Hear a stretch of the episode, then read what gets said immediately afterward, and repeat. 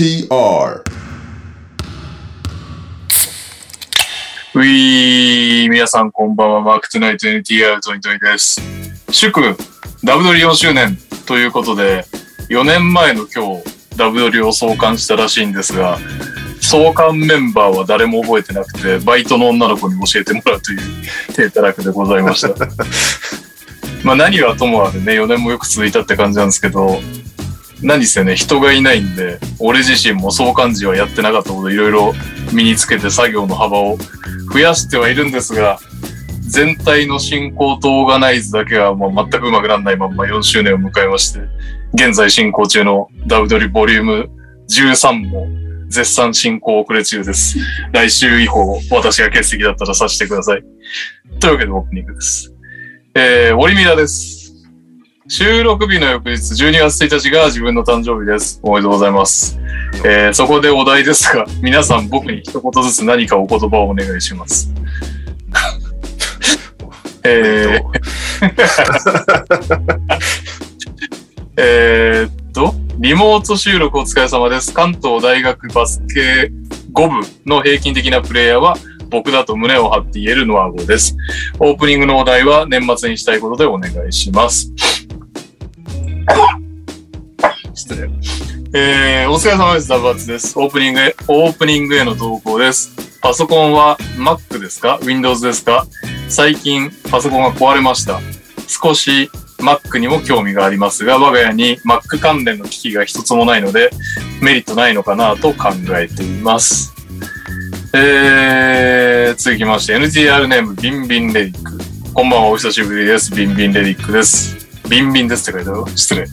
今日で11月も終わり、いよいよ12月に入りますね。そこで、オープニングは今年中にしたいことでお願いします。もうそんなテーマをやる時期か。えー、白くお疲れ様です。ホイホイホイバーグです。オープニングに投稿します。現在私事で大阪に来ていて1週間ほど滞在します。そこでオープニングのお題は大阪のおすすめでお願いします。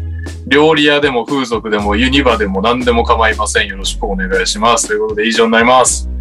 えー、っと、オリミラへの一言が、年末にしたいこと、えー、Mac 派か Windows 派か、今年中にしたいこと、大阪のおすすめ。以上になります。ノア君って結局大学時代の成績、あいつもう卒業するのは全然知らない。まあどうなんだろうね。平均的プレイヤーなんだ。大学5部で。大学5部のスタッツってどこで見れんの？いや、どうなんだろう。一部のスタッツすら怪しそうだよ。ね、そうだ、一部のスタッツがなくて、馬場君のキャリアハイわかんねえって言ってたら誰かがすげえ調べてくれたんだよね。うーん、マジック派です。おお。マジックはどうですか？ダブアツさんが Mac に買い替えるメリットありますかね？携帯次第じゃないですか？iPhone 持ってんなら Mac にする利価値はあると思うけど、あ普通に、ななんか普通に使うだけなら別にどっちでもいいかなって感じはする。俺はもうなんか Mac 慣れすぎちゃって戻れないけど Windows。なんか、ガチで Windows を久々に触ると動かし方が全くわからない。そうそうそう、操作がわかんないんだよね。操作がわこれ、これどうやってやるんだろうみたいな感じになっちゃう。あ、ダバさん持ってないです。だって。だったら、あなんか、何でもいいんじゃないですか。何したいか次第じゃないかな。ゲームとかがっつりやりたいなら Windows の方が絶対いいし。ーあ、そうなんだ。えなんか Steam っていうゲーミングプラットフォームがあるんだけど、大体、なんか Mac にも対応してるゲームちょこちょこあるけど、ほとんど Windows だから、インディーズのゲームとかでやりたいんだよなっていうのが結構あるんだけど、全部 Windows 版しかなくてできないみたいなのが最近多いから、むしろ。安い Windows ゲーミング PC を買おうか迷ってた。あ、そうなんだ。えー、なるほどね。はい普段使いなら別にどっちでもいいんじゃないですかね。なんかさ、俺の記憶違いじゃなければ、Mac だとさ、ワードとか開けるじゃん。うん。なんかあの、Windows だとページ図とか開けなかったりしない？そんなことない？もうそういう時代終わった？ああ、ブラウザ版で開けんじゃないの ?iCloud の。あ ?iCloud ってブラウザ版があるから、そこにページ図とかあるはず。へえー。なるほど。だから、すごいなんか複雑な、なんかプレゼンテーションとかは難しいかもしれないけど、うん文章とか Excel 共有するぐらいならできんじゃないかな。そう。うん最近全部ブラウザアプリが出てるから、なんかあんまり困んなくなってきたよね。Mac でしか開けないとか、はいはい Windows でしか開けないとか。かなあとは会社じゃないかな。会社でこういうの使ってるからってなったら Windows じゃないとダメだなってなるケースが多いような気がするね。はい。はい。もう僕は疲れています。大西レオです。何これ最後の。今日はね、朝から稼働しているからね。朝から稼働してるし、仕事終わりね、一本飲みながら帰って、ガン寝してました。いや、今朝俺3時ぐらいに起きたんだよ。出た。で、そう。で、仕事やってから朝飯食って行ったから、あ、そうなんだ。そうそうそう。もう俺が胃痛でうなされてる時に、そんな仕事をされて仕るんです事をしていた。帰りの電車で普通に寝落ちしてしまった。はい。そしてもう一方。Mac か Windows？うん。僕20年以上 Windows しかほぼ触ったことがないので、おー。Windows としか言えないんですけど、なんか、逆に僕はたまにその仕事の関係とかで Mac 使ったりすることはあったんですけど、えー、やっぱ普段 Windows 使ってるんで Mac はもう全然別のものうんで操作性も違うし、まあなんかキーボードの配置も違うし、ショートカットキーも違うしで、やっぱものすごく慣れないと使いづらかったイメージしかないんですけど、うん。なんか Mac って専門性が高いっていうイメージが僕にはあります。なんか、あ本当？デザイナーさんとか、あね、20年ぐらい前の話だけど、なんかおしゃれな人は Mac 使ってますみたいな。はいはい。ソフトとかね。なんかスタバで Mac 開いてる人はちょっといけすかないなみたいな、そんな僕は先入観がある。あ。でも Mac のが基本的に感覚でっていうかもう、言い方悪いけど、バカでも、で、いじったら動くようになってるような気はするけどね。あ、そうなんですか？俺はそんな気がするけど、なんか Windows で3クリックぐらい必要なのが Mac だと1か2ぐらいでいけるみたいな。へえそうなんだ。なんか、もう僕はもう物心ついた時から Windows だったんで、Windows のタイピングとかめちゃめちゃ自信があるんですけど、なんか Mac になるともう、ど素人になっちゃうんで、はい。ダブアツさんが、ダブアツさんですよね、これ。そうダバさんです。はい、ダブアツさんがまあ、使い慣れてるものを僕は継続するのがいいんじゃないかなと。うん。そうね。確かに。はい今から変えるの結構大変だと思うので、はいうん Windows だったら Windows を一緒に使いましょうって感じです。はい。にゃおです。お久しぶりです。にゃおさん。はい。あの、先週、にゃおさんの無事を、無事の回復を祈ってはい。メールを募集したところ、なんと総勢一通のメールはいただいてるんで、これよろしいでしょうか？よかった。えーこんばんは、熊田と申します。にゃおさんが膝を怪我されたと聞きメールさせていただきました。めっきりさ、めっきり寒くなりましたので、怪我も痛むかと思いますが、どうぞご自愛ください。さて、ツイートで過去の怪我の経歴を挙げていましたが、あまりの頻度に大変驚きました。その中で印象に残っている怪我などがありましたら教えてください。えー、やっぱり、一番今でも影響があるのがどうしても思い出として、思い出っていうか印象として強くなっちゃうんで、うん。肩の鍵盤断裂ですかね。あー、割と最近の怪我だよね。でももう5年ぐらい前ですかね。あ、そのだったのあれ。はい。まあ、バスケット中に、こう、速攻でレイアップ行った時に、なんか、ディフェンスに来た選手がこう、こ、こけちゃったのかな？こけちゃって、レイアップ行った僕のこう足元にこう体ごと入ってきちゃって。もう空中でこう体勢が狂ってこうひっくり返っちゃって肩から落下してしまったっていう事故だったんですけど。で、まあ、利き手、利き手の左肩の鍵盤っていうところを、まあ、ぶっつり切ってしまって、で、なんか、病院に行って、こう、しばらく安静にしててくださいと。安静にしてれば、まあ、痛みは引くからっていうことを言われて、安静にしてたんですけど、なんか本本来、その、スポーツ整形とかであれば、だいたい3週間ぐらいで修復するので、その後はこう、リハビリ、稼働を元に戻すリハビリをし始めなきゃいけなかったんですけど、普通のなんかおじいちゃんがやってるような病院に行って、とにかく安静にしててくれと、2, 2ヶ月ぐらい安静にしててくれってことを言われてたので、もうそれを忠実に守ってたら、その、変な形で人体がくっついてしまったってなって、その後リハビリを一生懸命やったんですけども、固まっちゃってて、うん。完全にほぐれ切らないっていう状態になっちゃって、なんで未だに、その、僕左手なんで左でシュート行くんですけど、肩を上げるときにこう、ピッてなるはいはいはいはい。痛みがどうしても残ってて、そうですね、やっぱ怪我前と比べると全然そのシュートの届き距離とか、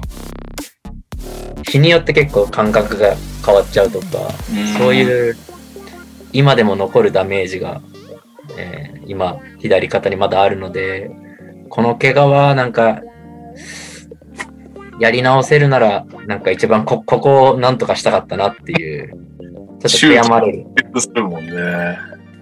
そうですね。なんか、うん、まあでもこれによってこうプレースタイルを変えなきゃいけなくなったりもしたんでそれは長い目で見ると良かった部分でもあるんで怪我の巧妙というか。なるほど。今まではシュート、シュート、シュートで生きてきたんですけど、シュートが打てない分じゃあ、ガードやってみようとか、パスさばけるからパスやろうとかっていう期間があったんで、まあ、悪いことばっかではなかったんですけど、まあなんか今からでもここが完治するんだったら、手術でも何でもしたいなっていう感じで、今ええずっとやってる感じですね。でも肩って確かめちゃ難しいんだよね。そう筋肉とかが複雑に結びついてるからってうん。聞いた気がするわ。肩が一番やばいって。で、なんか、じゃあ、はい。症状としては四十肩と同じって言われました。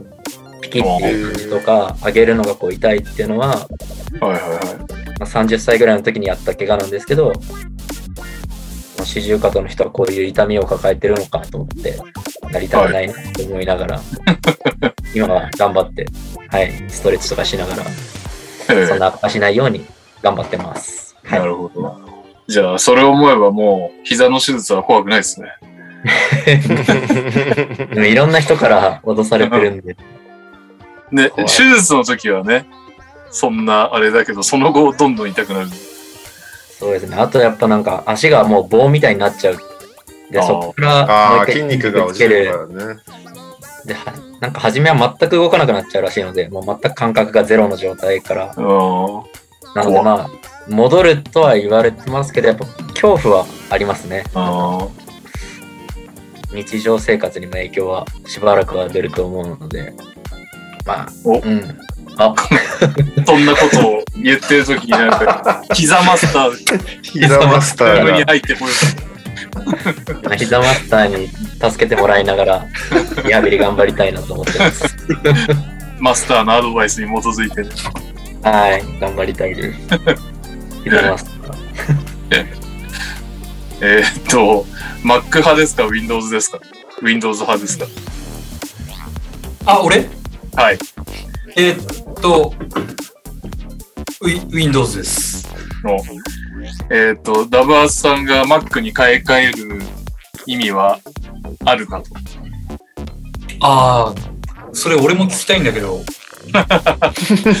あの、ちょっと仕事上、Mac の方が都合が良くなってきて、まあ、うんそうですね。うん。ただ、よくよく聞くと Windows でも十分できるよって言われて、あーうん。自分で画像をいじらないんだったら、画像をいじったり映像をいじったりしないんだったら、Windows でいいって言われました。なるほど。はい。いじるんだったら Mac がいいっていう。あで、俺は多分見はするけどいじりはしないので、しばらく Windows で頑張ろうと思います。右利きです。あ。はい。というわけで、遅くなりました。あの、鬼畜弟も来るらしいんで、今夜は勢揃いということで、行こうと思います。それではこのコーナーです。今週のニュースええー僕の記憶に残ってるニャオの怪我は、えっと、松葉杖をつきながらアジア旅行に行ってた時のです。ああ、あったね。ー、あったなぁ。あれは辛かったな大変でした。あれは。すごい、すごい根性だな、つって。相当行かないといけない理由があるんだろうなって思いながらそうまで突き動かすのは何なんだろうね。使命感ですね、使命感。はい、えーっと、今週のニュース。なんか今週いろいろあってね、えっと、寂しいニュースがあったので先にこれやっときますね。えっと、はいデザイナーのバージル・アブロー氏が逝去ということで、なんと、がん闘病中だったっていう、全然知らなかったんだけど、41歳でしたっていうね。うわ、41歳だったんだね、バージル・アブローってね。やば。バージル・アブローはルイ・ヴィトンのデザイナーさんで、えっと、アフリカ系アメリカ人としては初のヴィトンデザイナーらしくて。で、えーなんだ、あの、まあ、スニーカー好きな人ならみんな知ってると思うんだけど、あの、オフホワイトとか、はいはいはい。あの辺のブランドをがっつりやってた人なんで、すごい、スニーカーヘッドにはすごい人気のある人なんですけど。まあ、亡くなってしまったということ、結構びっくりニュースでしたっていうね。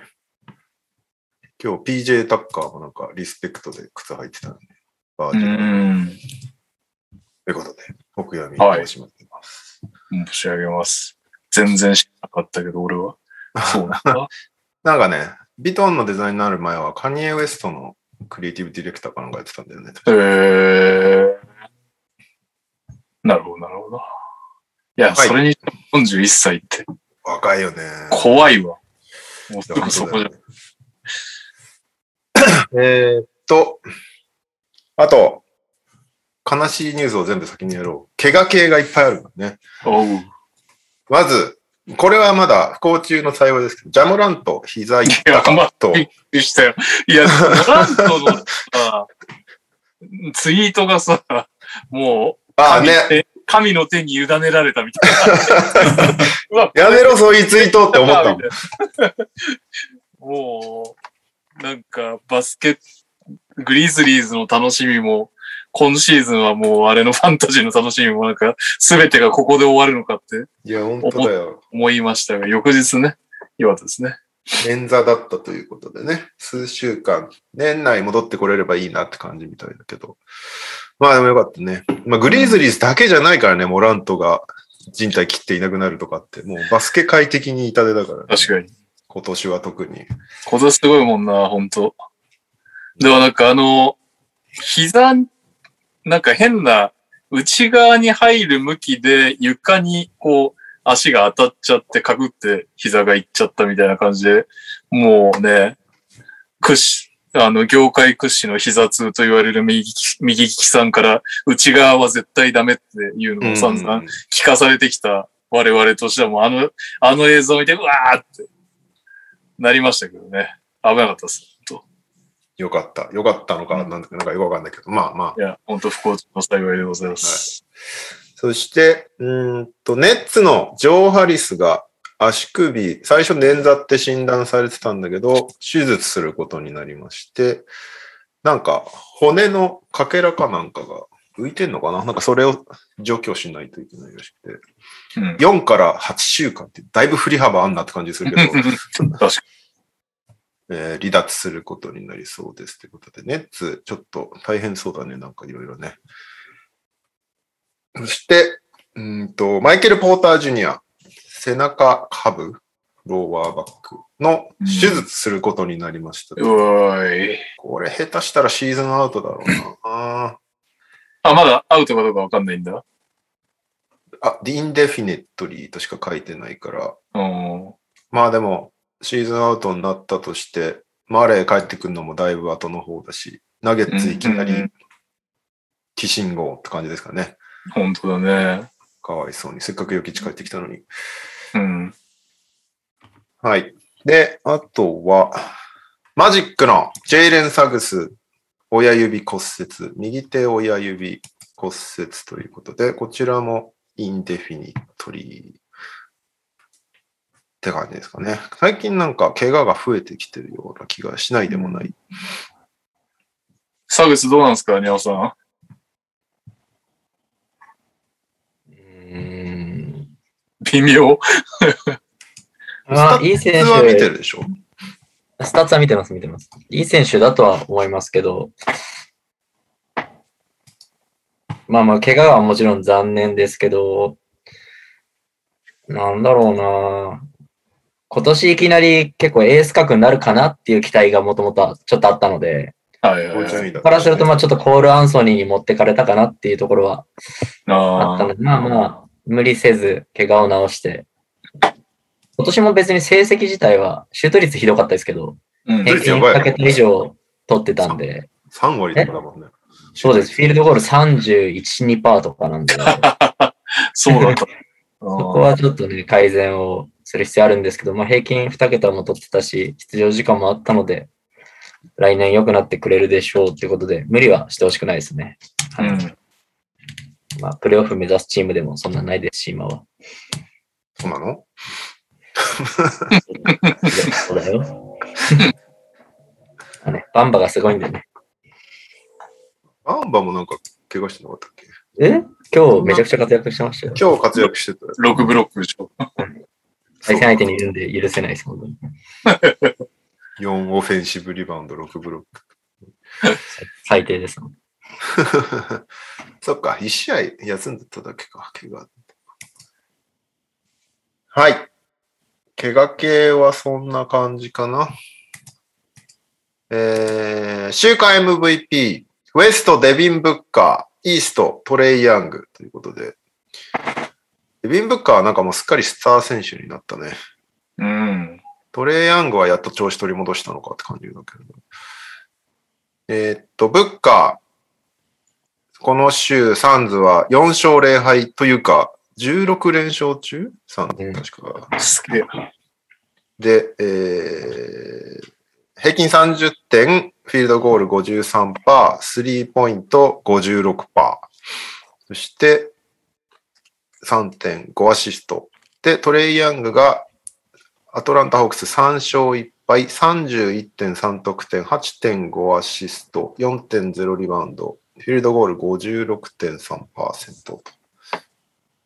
大活躍中です。うんヤングはもう大丈夫なのかな？なんか出だし良くなかったよね、確かね。うん。全然だったよね。確かに。もう慣れたのかな？はい。あとは、あれ？なんかもっとあった気がしたけど、意外と少ないな。エネス・カンター名前変わりましたっていう。うん。アメリカ市民権を手に入れて、はい。エネス・カンター・フリーダムっていう名前になりました。笑っちゃいけないのか。カンターがミドルネームで、フリーダムが名字になるそうです。なるほど。何がなるほどなのかわかんないけど。そう。相変わらず強気な姿勢でいっぱいツイートしたりしてますね。うんじゃ、そして、あとは、あ、そうだ、デマーカス・カズンズ、バックスと契約っていうね、急に来たっていう。うん。うんうんうんそんだけ、ブルック・ロペスがまだダメなんだなっていうことなんだと思うから、それは残念だけど。カズンズ、どうだろうな、どんぐらい出んだろうな。いつも36分換算スタッツは化け物みたいな数字だけど、まあ出ないからね。最後にちゃんと出てたのはいつなんだろ確かに、最後に。ウォリウォリアーズじゃないですか、ウォリアーズ。うな。ああ、そっか。ファイナルで頑張ってたイメージはありますね。あーパーズだよね、去年は。ロケッツか。ロケッツ、クリッパーズか。あー、ロケッツってあったね。ロケッツもそこそこ出たよ。はいは20い分出てますね。うんあの時に、あれだよね。右さん、酷評してなかったっけ？酷評した。その記憶を思い出してきたわ。まあでもなんか言った通りでしょっていう感じじゃない、うんその後の感じ見ると。その後ね。まあうん。とにかくひどかったもうん。ん。うん。だけど、自分の置かれた状況分かってないから出たいみたいな感じのこと言い始めて。うんそうじゃねえだろみたいな感じの。でもロケッツ時代36分換算スタッツは17.1得点、13.6リバウンド、4.3アシスト、1.5スティール、1.3ブロックですから、なんて異物だなレアなんだスーパース。ター、スーパースター。5.3ファール。毎試合ファールトラブル。だって20、平均20しか出てないのに3ファールしてるからね。うん。なかなか。20分も出てたのか、ロケッツ時代。だって人いなかったからね。なんなら先発11回してるからね。そうそうそう。もうあの、ウォール兄さん、ウォール兄さんの口添えのおかげだと俺は思ってるよ。うん。うんうんその時はね、まだ、ウォールもプレイしてましたよね。うんそうだ。そんなウォール兄さんがね、はい。今また最近ニュースになってるんですけど、はい。ウォール兄さん、今季はプレイしないということになってたんだけど、ロケッツとそういう話に進めてたんだけど、まあ、気が変わったのか、出たいと言い始めて、うん。で、ロケッツと話してたんだけど、ロケッツ的には、いや、ちょっとっていう感じで、ウォールは、ウォールは出るなら先発したいって言ってるらしくて、うんロケッツは、いや、先発、先発はさせねえよっていう感じで、はいはいはい。そこで結局、今、平行線っていう感じで、この間、ウォールはインスタに投稿して、フリーミーっていうハッシュタグつけて投稿した。フリーミーじゃねえんだよ。お前の契約が重いから出せないんだよ。そうそうそうってバイアウトすればフリーになるきますけどね。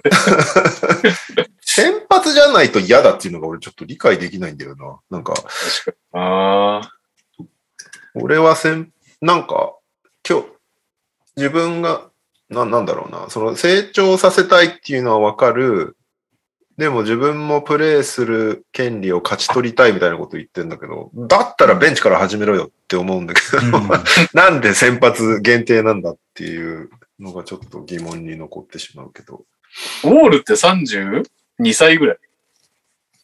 ぐらいかな。多分そんなもんだと思うん絶妙な時期だね。う。うん。プライドはやっぱあるような32じゃまだ。31ですね。今年1なんだ。うん。なんか結構今回の騒動でまたロケッツファンとウォールの距離が広がった感じがあって、うん。なんか、あの、ヒュー、本当アメリカのファンも、うん。って感じなのよ。なんか、感じ的には。なんかフォローしようがないもんな。うん。で、しかもそれが出た後3連勝とかしてるから、ロケッツが。うんそうだ。うん。で、まあ、もう、そういうシーズンだと思っていたので、あの、もうまあ、苦しいだろうなっていうところと、まあもう KPJ とグリーンにかけるっていうシーズンで、ウォールがそれのまあメンターというか、あの、うんベンチで試合には出なくて支えるっていう感じになってたから、ああ、ウォールいいやつだな、ありがとうっていう感じだったのね。で、まあ、その言葉の裏には必ず、まあ、契約重いからちょっともうどうしようもねえんだよなっていう思いもずっとありつつ、うん。で、ここに来て出たいって言い始めて、まあ、まずみんな感じたのが、おいおいどうしたっていうところからまず思ったのと、で、まあそこでなんかスターターで出たいみたいな話になって、もうちょっと何言ってるのか全然わかんないですみたいな感じだって。で、まあ、ロケッツがこれで折れなかったからよかったという感じ。ああ、うん、これで折れちゃってたらちょっともう、き結構チームにもみんなファンが愛想つかしてる感じになると思うんで、え、何勝ちたかったの？今シーズンみたいな感じ。はいはいはい。で、あとウォール出て本当に勝てんの？みたいな感じもあるから、それも、ですね。すべてが中途半端に終わっちゃいそうだったんだけど、まあ、球団が折れずにウォールを突っぱねたっていうのは非常にファンとしては評価できるっていううん感じかな。であとまあ、それに対する、まあ、ウォールファンの皆さんがやっぱり、おウォール出ろ、ウォール出ろ、来たみたいな感じになったところとの温度差がすごかった、こっちの。いや、まあ気持ちわかるんだけど、ちょっと勘弁してもらえますかみたいな感じの。だからそんなに見たいんだったら、あんたのとこ引っ取ってくださいっていう感じなんだよね、こっちとしては。もう喜んで出すからっていうとこなんだけど、そうもいかないからこうなってんでしょっていう感じなのに。なるほどうね。ん。だからそれこそバイアウトを受け入れてくれたら、もう何にもないんだよ、本当 何にも、何にもあれはないんだけど、多分嫌なんだよね。なるほどね。うん。なプライドの問題なのかね。まあ、その辺もあるんだろううね。ん。あれなのかね、エージェントとかでも相談したいのかなその、バリュー落ちるよみたいなベンチスタートを受け入れたら。ああ、とか。でも、ベンチスタートで出てくれる方がありがたくない？チーム的に他のチームも。でも40何億円もらってるから、取れないっちゃ取れないよね、ベンチスタートの人。うん。だどの道で最初ベン、なんか、その、レオが言ったように、最初ベンチスタートからにしても、まあ、やっぱ先発オールだなっていうぐらいは活躍しないと本当にもう、引き取り手がない感じはあるよな。だって40何億だもんね。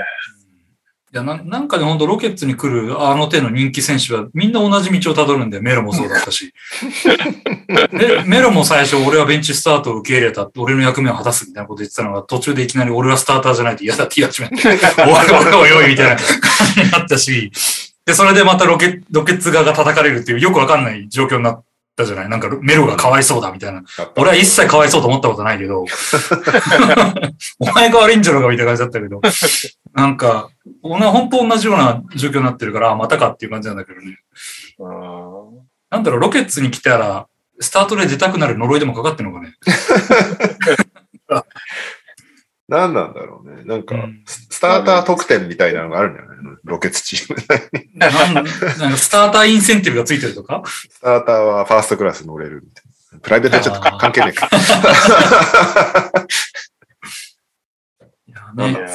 確かにみんなそうなっていくな。うんカズンズもね、なんか、それこそ、なんか俺は全然大丈夫だみたいな、やらしてくれるのがありがたいとか、首相なこと言ってたら、ちょっとしたら、俺はまだ出たい。ここじゃ嫌だみたいなこと言い始めて、おいおいおいおいみたいな 感じになってさ、なんか、ねもう、不満言いやすいのか、ロケッツ。風通しがめっちゃいいんだよ、実は。なるほどね。なるほどね。いい職場環境です、ね。いいじゃん。うん、それそれを、言ってみたら、言ったら言ったで、みたいな。そうそれをやりすぎて嫌われたエースがいたけどね。自分のわがまま通しすぎたやつがいたけど。ていうか、大体ウォールも結構ね、あの時のハーデンに引いてたはずなのにな。いや、結構ボロクソ言ってたよ。言ってたよね。そうだよね。うんあんなのプロじゃいや、だから、泥口が言っとんじゃんみたいな感じなんだけど、そうだよな。同じ道どころか、ハーデンみたいな貢献もしてないしな。うん。そうなんだよね。いや、ハーデンはね、まあ、もういいいいんですよ。もう、十分働いてくれたし。一時代もね、気づいたら。うん気づいたから、一応永久欠番扱いだしね。うんもうあれ、あれも、あれもちょっと苦笑だけど、本当 なるほどね。はい。うんまあ、ちょっとウォールの引き取り手、引き取り手は募集中です。フィラデルフィア。フィラデルフィア。フィラデルフィア。でも活躍してる、あの、クリスチャン・ウッドも結構トレードの噂が出始めてるっていううね。ん。ウッドね。まあ、ウッドこそ、もっと勝てるチームでやりたいだろうしね。もともとね、ハーデンとやりたくて来たわけだから、ね。そうそう。それが気づいたら再建に付け合わされてるみたいな状態だろうからね。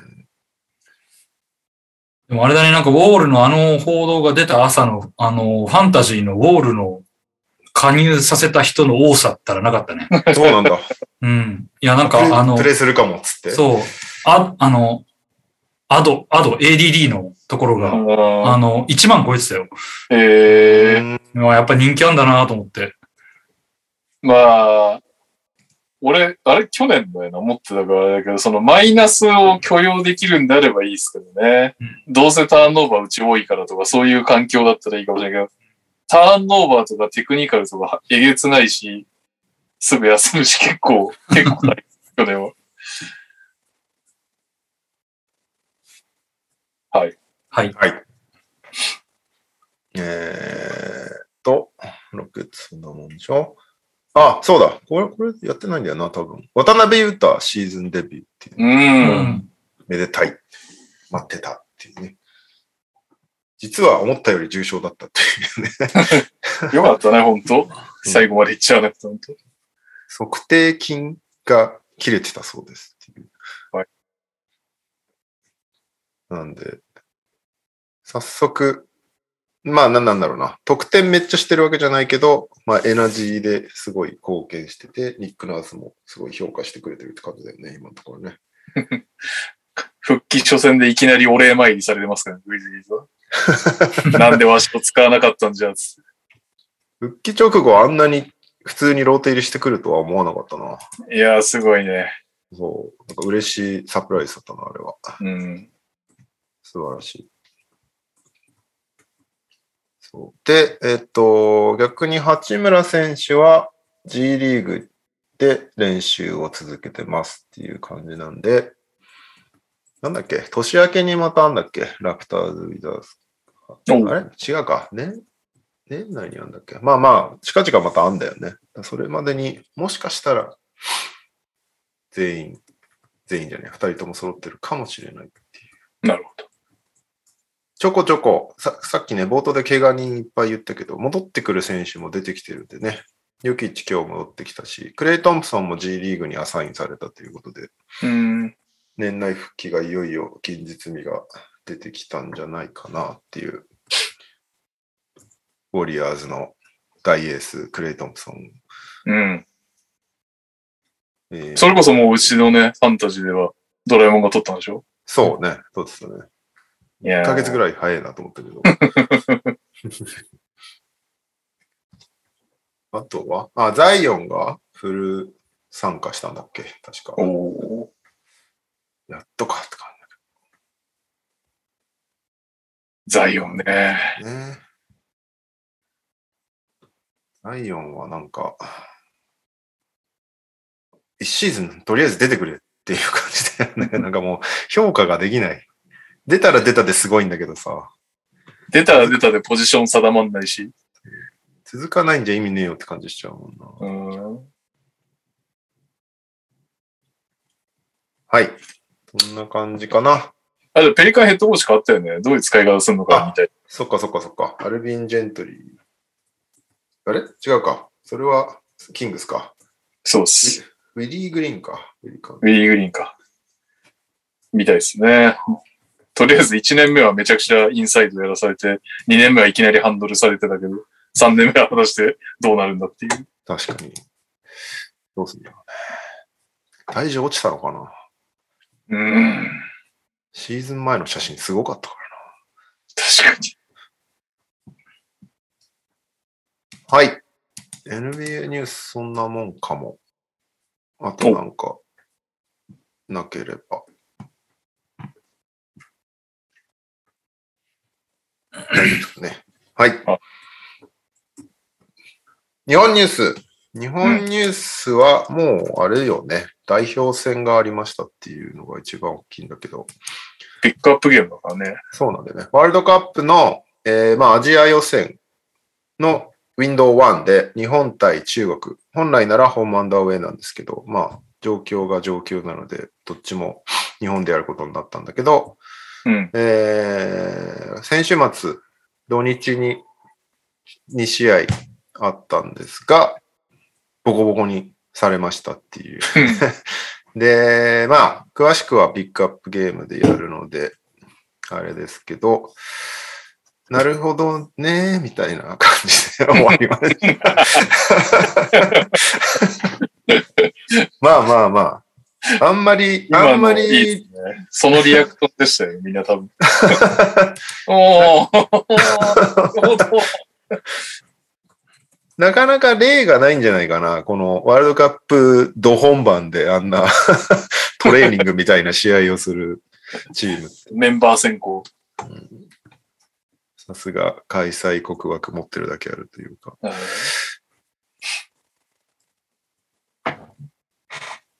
かな？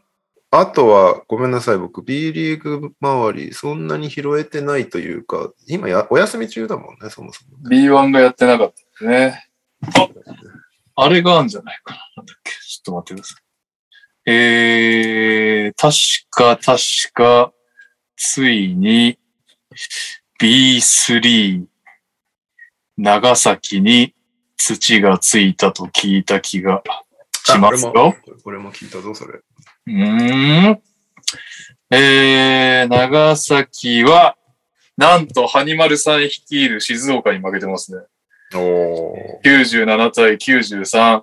これで、無敗チームが B3 いなくなりましたね。で、今、長崎と千葉が1敗ずつってことか。あれ？岩手はどうなんだろう？この間まであれやってる岩手ね、今、13勝3あれ敗です。連敗したのなるほど。で、静岡11勝3敗で4位についてう。ん。静岡強いね。お、埼玉もまた勝ってんだ。この7チームに絞られてきましたからね。なるほど勝ち越している埼玉、埼玉からベルカまでの。横浜エクセレンス、弱いな。大丈夫かな。横浜エクセンスはもう、すげえ若手主体だからね、今ね。2勝12敗。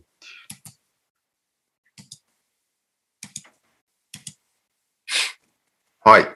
うん。あと、千葉が、あれ、それこそアルティーリ千葉が、俺、レオライオンズの代わりに取ったってことでいいのかな？ワース・スミスと契約。もう、もうなんか、ジャマール・ソープ2世への道を突き進んでいる。今季は京都と名古屋でプレーしています。素晴らしい。まあ、でも D1 でプレーしてる選手ってことあ、B1 か。B1 でプレーしてる選手ってことだもんね。うん。はい。僕が持ってるのは、そんなもんかな。はい。じゃあ、えー投稿行きましょう。えーこんにちは、こんばんは、えりごーです。それでは行きますか。今週の秋田、見せ場なく、散る代表に光あり、輝く星は秋田の古川。以上となります。よろしくお願いします。なんか、希望の光っていう年齢じゃねえんだよな。すごかったけど。えー、こんばんは、土井健です。今週の川崎のコーナーへ投稿です。5年ぶり、藤井の日本代表戦、ホーバスの目にはどう映ったか。そして今週水曜日は天皇杯4次ラウンドですね。川崎は富山と激突します。きっとこの収録が配信されている頃には結果が出ているのでしょう。2連覇目指して頑張れ川崎。えー、お疲れ様です。滑り込み投稿します。ミケルです。今週も京都短歌をお送りします。バローンか、オルトン、はたまたドブラスか、短期契約誰が来るのか、以上となります。よろしくお願いします。この後ダバースさんから宣伝があると思うので、京都からは以上です。そう、結局また、オミ、オミクロン？オミクロンだったっけ？新種株。うん。あれのせいで、ただでさえもう新規外国籍契約できないみたいな話なのに余計厳しくなっちゃうね。うん。えー、オリミラです。今週のニュースへの投稿です。先日、ウィンターカップの情報をお送りいたしました。追加情報ですが、12月2日からチケットが発売されます。えーチケットは意外と争奪戦になるので、ご興味ある方はお早めに。購入できなかったとしてもバスケットライブで見れるので、皆さん学生バスケを応援しましょう。いいっすね。オリミラ君いつの間にかカズマの代わりに学生担当やってくれてありがとうございます。やった試しあったカズマ。最初、1、2回やったし、担当ってなってる。はい。というわけで、このコーナーでございます。お疲れ様です。ダバツです。島根短歌を投稿します。えー、う歌います。歌います。アクアマジックがデビューする。CD デビューし、あ、ちょっと待った。どこまでやったんかな？ちょっと待ってくださいね。歌います。アクアマジックがデビューする。うん、わかりません。5、4、5で止まってるの。CD、あ、違う。ごめんなさい。もう一回、もう一回やってもらって頑張れ。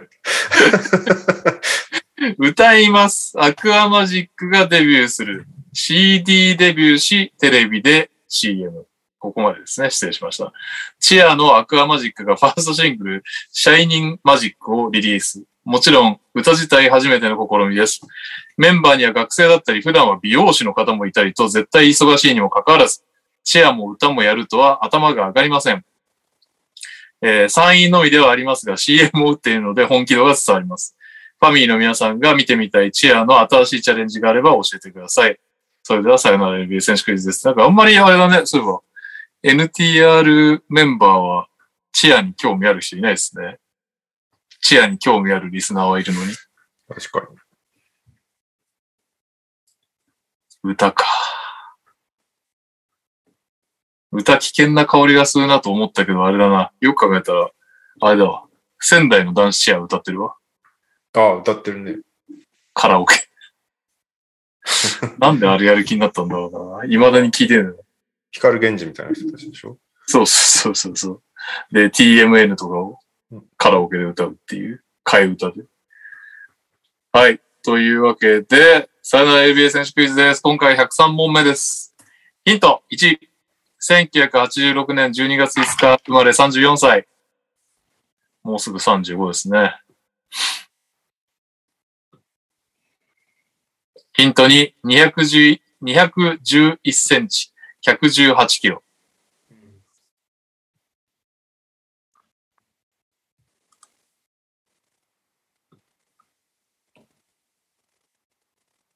ヒント3。えー、キャリア平均6点、4.6リバウンド、0.8アシスト、NBA キャリア計9年。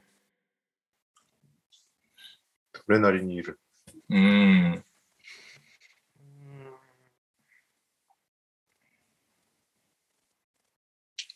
ヒント4。B リーグ開幕前に YouTube チャンネルにて、有名人がバスケットについて4分程度語る I love B という動画シリーズ企画があり、石田純一、田中圭、マギーらが出演。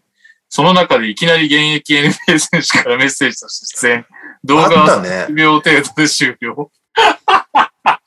あったなんで、あったねなんでだね。っていう誰だったか人選覚えてないけど。何なのその人選っていうのありましたよ。田中圭とかってこの頃から活躍してたんだ。ヒント5、NBA チャンピオン1回。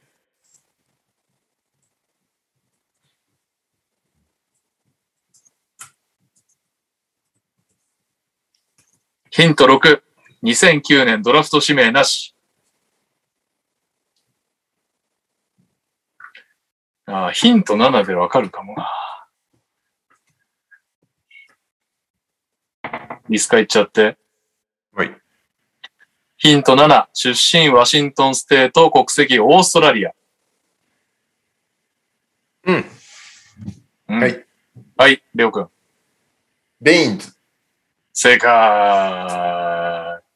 えーヒント8、経歴、リトアニア、ドイツ、ギリシャ、スロベニア、サンアントニオ、デトロイト、ボストン、フェニックス、トロント。ヒント9、東京オリンピックに参加したが、浴室で転倒し、プレーができなくなる。正解はアロン・ベインズでした。オリンピックで最後までプレーできなかったことが少し残念に思います。サンズ在籍時には45度からステップバックスリーポイントを決めてたのが自分の中ではハイライトです。鳥取からは以上です。PS、NTR リスナーミケレさんのポッドキャスト、アサギ色の熊にて、スピンオフ番組、エリックならゴードンでないとが始まります。メンバーは、ちょっと情報が多いな。み、まずミケレさんのポッドキャスト、アサギ色の熊というのが存在してまして、そのスピンオフ番組で、エリックならゴードンでないと。ゴードンじゃないとっていう意味と、ナイトが夜っていうことで、ですね。で、メンバーは、ミケレ、エリゴー、ノアゴ、ダブアツとなっております。この4人の中でファミリーの誰にも対面したことがないし、喋ったのも N2 のドラフトの際にニャオさんと少しだけ得体の知れないものですが、他メンバーの会話含めて聞いていただけると嬉しいです。そっか。この存在聞いたのに、そういえば登録してねえや。一回聞かなきゃな。朝木色の雲。え、お、同じ、同じ、ポッドキャスト内でやってるってことでいいのかな？違うポッドキャストなのかいや、さすがに、同じじゃないの？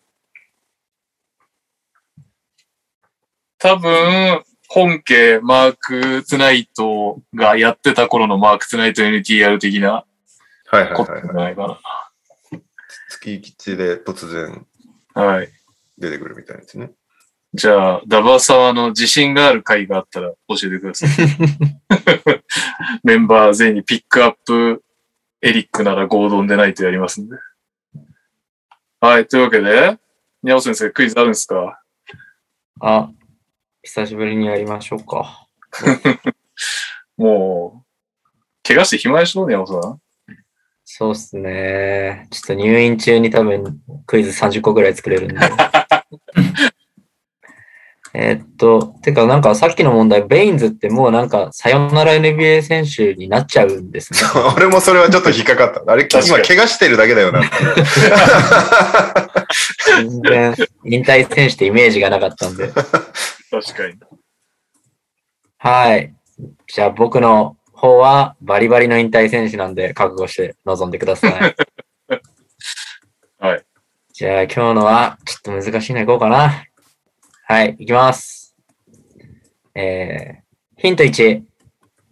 1974年7月26日生まれの現在47歳。引退してそうん。えーヒント2、196センチ、104キロ。ポジションはスモールフォワード。うん。うんうん。えーヒント3、出身大学はオースティン B 州立大学。ん？オースティン B? う。B? オースティン B 州立大学って書いてありました。知らねえー1997年には、オハイオバレーカンファレンスオブザイヤーに選ばれてます。全然わかんねそうですね。俺も言ってて全然わかんないです。えーヒント4。ドラフト、えー1997年、2巡目34位で指名されてます。97年。え。97年。誰だ ?97 多分、ダンカンの時ですかね。ダンカンか。多分。いやー、今んとこ全くわかんない。えーじゃあ、ヒント5。えー通算スタッツ。えー平均3.3得点、1.7リバウンド、0.9アシスト。わかんないよ。絶対印象に残ってないじゃん。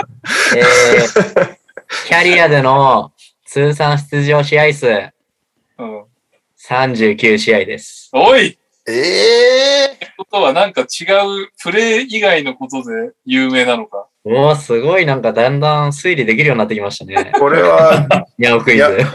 ニャオヒントが重要そうだな。お、山ヒント。鋭い。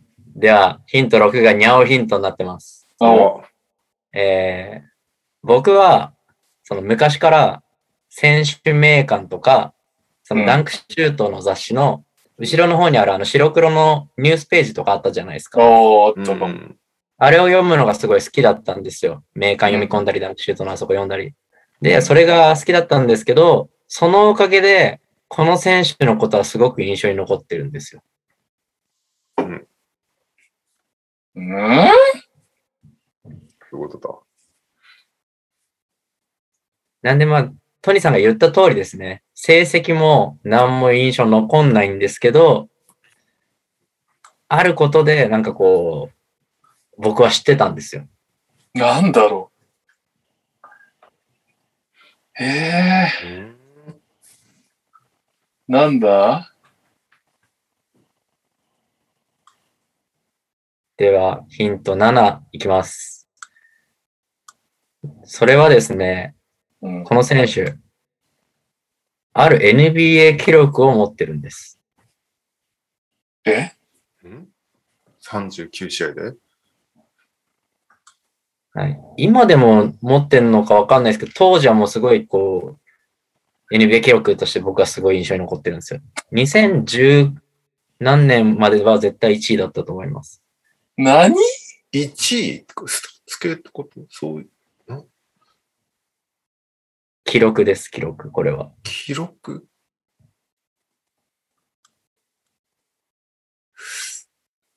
うん？えー、じゃあヒント8。経歴ですが、まあ、もちろんあ39試合しか出てないので、1チームしか所属してないんですけど、その、その所属チームははい。ダラス・マーベリックスです。マブスってそんな話題あった？これでも、えっと、まあ、この時のこの記録が直接的ではないですけど、その後結構こう、話題になりました。この記録関連のことが。ん？まあ、ちょっと今ヒントとして難しいですけど、じゃあ最後のヒントです。ここに書いてある。えーうんそのある記録はですね、当時のニュースとかで、うん。神風ミッションって呼ばれたんです。神風ミッション？はい。それが何を意味してるかっていうところですね。あ退場あってこと？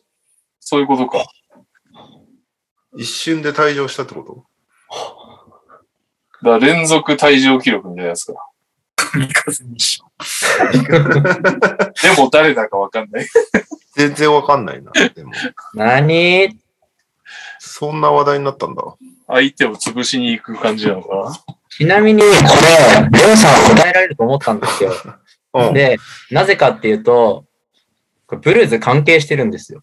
な。えブルーズ相手にめっちゃファールしてたってこまあ言っちゃうとそうですね。そうなんですよ。あ、ジョーダンとかにファールしまくるみたいな。全然誰だかわかそこはね、推理してもわからない。レオさん出ないか。わかんない。ああ。まあこれは絶対ね、カズマも答えられなかったと思うんで。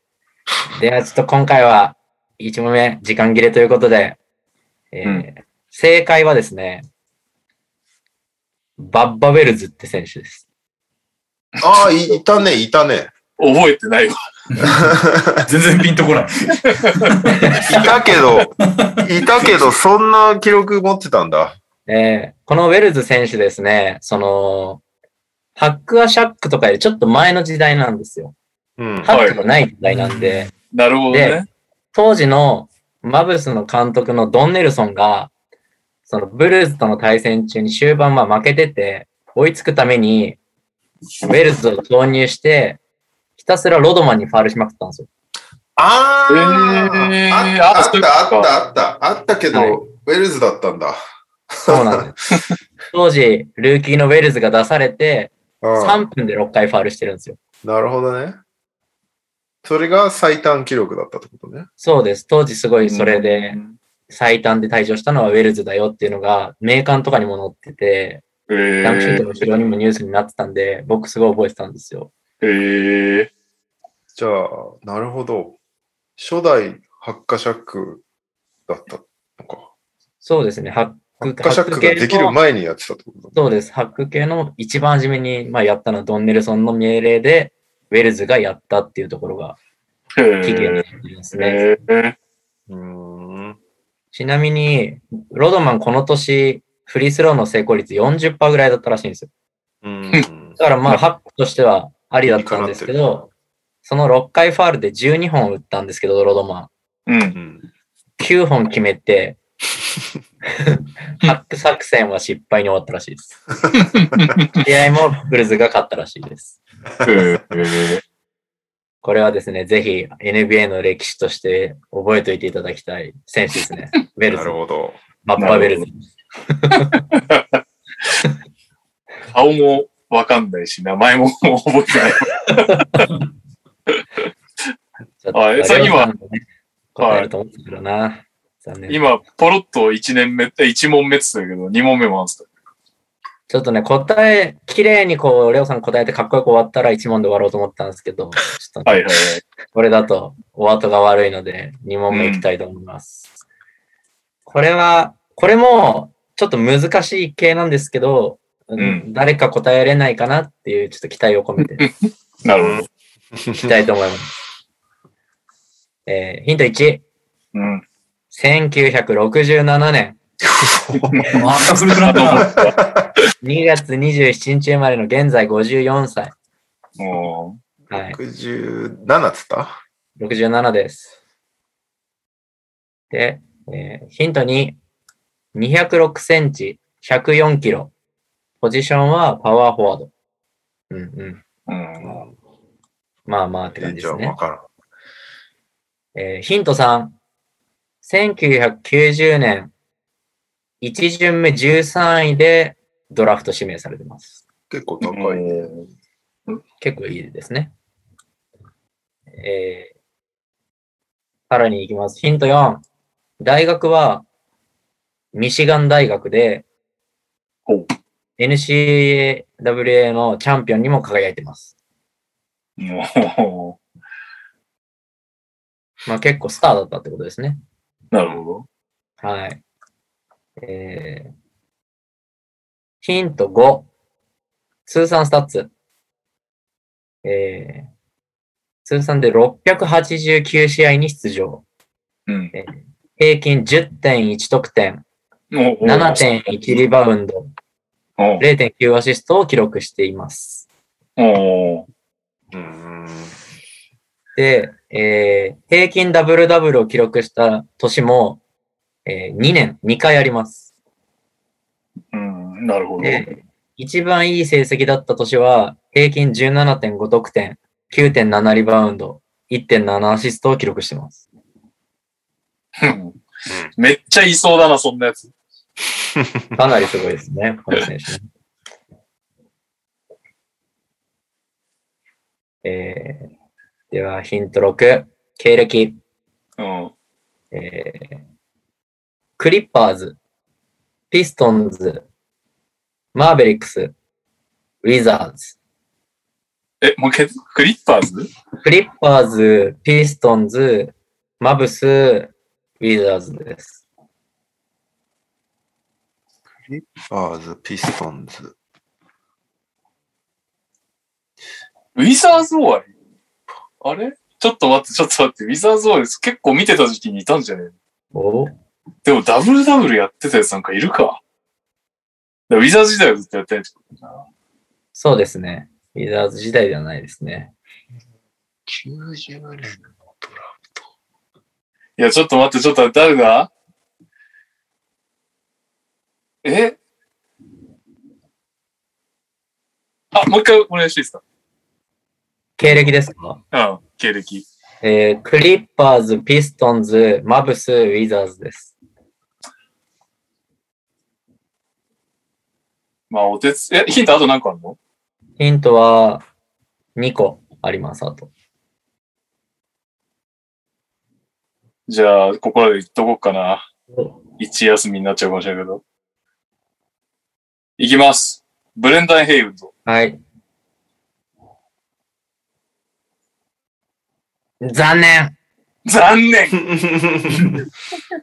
ヘイワード多分、だいぶ新しいですね。あ、もっと年上か。UNC だよね、しかも。あしかもヘイワードだ。ヘイウッドってちょっと。いろいろ違う。では、次のヒントいきます。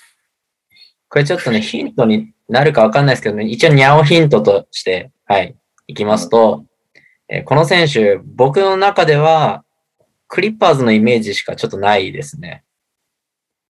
で、結構成績見てるとすごいなって思うんですけど、こんだけの成績を残してるけど、まあ選手としての印象はめちゃくちゃ薄いです、僕的には。で、まあ、僕はカードを当時やってたので、カードにラインナップはされてたから、まあ、存在は知ってますけど、じゃなければなんかしあんまり試合とかを見たりとか、印象残るプレイしたりとか、なんかハイライトに出てくるとか、ない選手なんで、成績の割にむ出てこない選手っていうイメージです。地味ってイメージです。えー、きっとクリッパーズで活躍してたからなんだろうな。うん、まさにそうだと思います。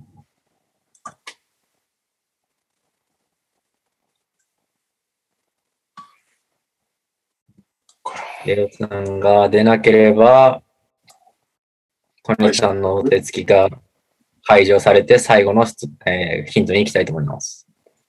はい。はい。では、最後のヒントです。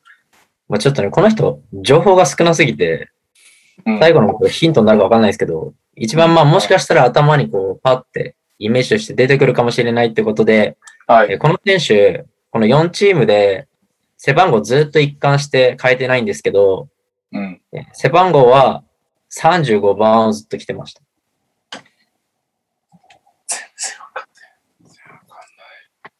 はい。あ、はい。イータン・トーマス。残念 くそ。もう、ウィザーズにいたビッグマンで答えようとしてるでしょ。アントーマスもだいぶ新しいですね。新しいんだ、あれね。2000年ぐらいですよね、あの選手も。35番。ちなみに僕は背背番号の印象全くないですけど、もう本当クリッパーズで地味なおじさん顔みたいなイメージしかないです。なんか、あ、おじさん顔？なんかうーん、あんまり、もうあ冴えないとと、俺、あのぐらいのウィザーズのビッグマンって、あと一人しかいないんだけど。レオが諦めたら言っていいですか？俺、もう全然出てこない。もビッグマンでもないじゃあハイディ、気しますけど、じゃあハイディ・ホワイト。違います。ダメだ。これはね、あれですね、名前、名前聞いてもあーってなんだそうな気がしてきましたね。でもね、平均ダブルダブル2回してる選手ですから、皆さんちょっと覚えてください。えー正解はですね、うん。ロイ・ボートって選手です。ロイ・ボート。だああ、いいた。いたけど、全然印象ないわ。顔も思い出せないし。ロイ・ボートさんはですね、スタッツ残してるんですよ。強かったんだ。えレオさんの言う通り、本当クリッパーズで活躍してて、当時のクリッパーズも人気も実力もないようなチームだったんで、話題にも全く上がらない、本当に。うん。ということで、まあ、この選手、準オールスター級の成績残したんですけど、まあ、かけらも表には出てこなかったという。ーなるほどね。ということでね、こここういう場で目立たせようかなってことで、はい、チョイスしましたが、難しかった。今日のはなんか二人ともピンとこない。正解言われても。お今日はね、ちょっと完全に右さんを沈黙させる回っていう。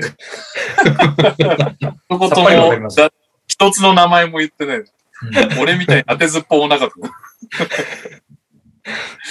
はい。はいちょっと今週はね、ちょっと難問だったので、ちなみに、えー、もたまさん当ててます。おー、すごいね。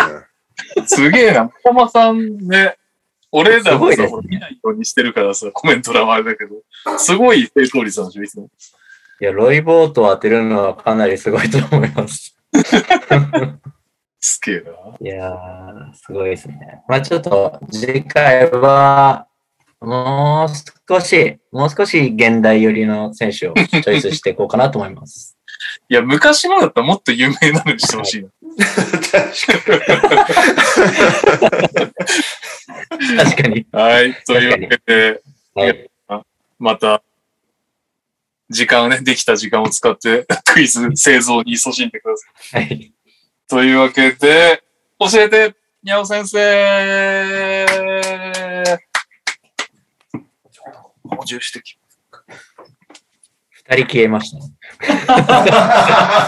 そうそう、途端に二人消えたんですけど、先週の、まあ、ファンタジーリーグ、振り返ろうかと思うんですが、えーまずカズマがまだいないですね。いないんで、カズマのをちょっと読み上げちゃいます。えー、カズマどれだこれ、えーランドルって名前のやつか。そうじゃない。めっちゃ怒ってんじゃん。ランドルですね。はい。チーム名ランドルでやってるカズマくん。えー、先週は、スソさんと対戦してますね。これちょっと今のチーム名になっちゃってるか。えー、まあ、スソさんと対戦して、えー、3対12で惨殺されてますね。スーさん確成かあれだよねなんか、と、デブ、デブとブスにも優しくしてくださいみたいな、そんな、ああ、うんそんなでしたね、確か。なるほど。優しくしなかったんですね、カズマは女に。えー、カズマくんは、ローズが出てない。と、あと、ランドルって言ってるから、ランドルが出てなかったとかですか？いや、シュート調子が悪かったんじゃない？あ、調子が悪かったってことですか？今年のランドル、マジクソなんだよね。あ、でもシュート率、なんかチーム全体やばいですね。えー、ランドルが、お3ー割。3割。うわ、やば。ひどいですね。ランドルが絶不調、ローズ出てない。で、なんか今見たところ、ベイズリーとか、グラハムあたりも厳しいですね、だいぶ。そうね。ベイズリーしつこく持ってるね。ベイズリー、本当は切った方がいいと思うんですけどね。あシュートバイアスもようやく復帰したみたいな感じか。ああ、怪我してたんですね、先週は。なるほど。あれですね、プレイヤーオブザウィークのヤングを持ってたけど、うん。他が全く奮闘しなかったって感じですかね。そうだね。スソさんは、まあ、結構全員健康で安定してたって感じですかね。エンビードが戻ってきたので強いかなと思います。ラメロ、ミッチェル。あとあれですね、あの、僕対戦した時思ったんですけど、ミカル・ブリッジスがマジで厄介なんで、うーん。悪いこと本当にしないんで、この選手。スティール12って書いてあったな。なかなかやるな。本当だ。7スティールしてる。すごい。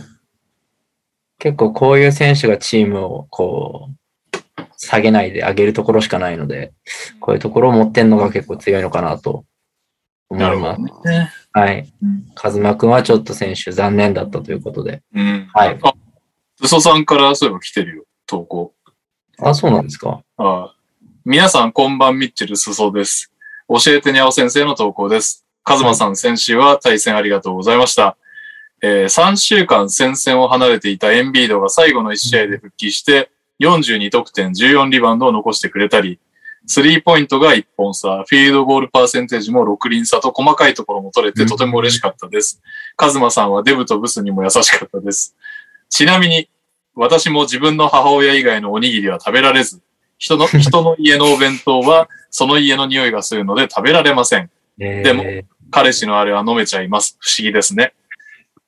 現在3勝3敗でファミリーにしか勝てていませんが、8位まで上がれたので、プレイオフ行けるように頑張ります。引き続 引きよろしくお願いします。すごい。人の下ネタを言わされて誰にも受けない時の俺。困るんですけど、本当。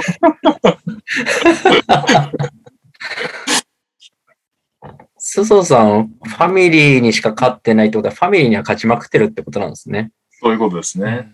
いやー、ファミリーキラーですね。うん。僕もやられましたし。いつ俺対戦だろう。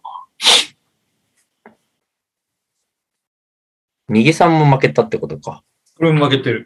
ああ、本当にファミリーキラーですね。うん。はい。まあ、プレイオフ圏内に上がったということで、はい、引き続き頑張ってください、すそさん。すそさん。はい。じゃあ、別の次のファミリーに行きたいと思いますが、えー、レオさんどうでしたか？はい。僕は、はじめさん？名前変わっちゃったけど、あの、うんまだのんちゃんは好きですかっていうチームだったんで。KG 自伝はのんちゃん全力応援というチームです。結構ね、終盤までずっと競ってたんだけど、最後に差をつけられて、6対9で負けてしまいました。最近ちょっとね、調子を落としています、私。ホートン・タッカーが一瞬だけ良かったんだけど、レブロン帰ってきてから全然ダメになっちゃって、うんああ、3試合だけすごいね。そうそう。ここだけすごかったんだよ。拾った瞬間すごかったんだけど、その後不発でもういいやっつって切っちゃいました。うん。あと、ブレッドソーもマジで今シーズンやばいので切ったら活躍し始めて。あるあるです。そして MPJ はまあ、しょうがないから切ったって感じだね。MPJ 何巡目だっけ取ったえ ?MPJ って何巡目に取ったんだっけ？何巡目だっけな？それなりに高かった気がする。3とかじゃないですか。そうだよね。それはきついですよね。えあ、3、ジャレン・ジャクソン。うわ、2巡目だ。え？おお、2巡目だ、俺。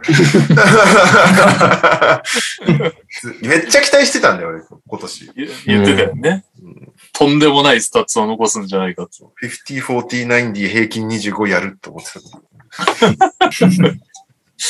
何も残さなかった。どっちもやってる。そうね。なんか、みん、いまいちだったな。KD もそんなに爆発しなかったし。確かに。ね KD にしちゃおとなしいのか。あと、ウィリアムズが、ロバート・ウィリアムズが最近出てないのが結構痛いんだよね。彼でリバウンド稼ぎまくってたんで、うん。とかかな。うん。相手はね、強いんですよ。なんか戻ってきたんで、いっぱい。レブロン戻ってきたとか、はレブロンすごかったですもんね。そうそうそうそう。戻ってきてからすげえ活躍してるから、うん。すごいですよね。結構そこにやられたって感じかな。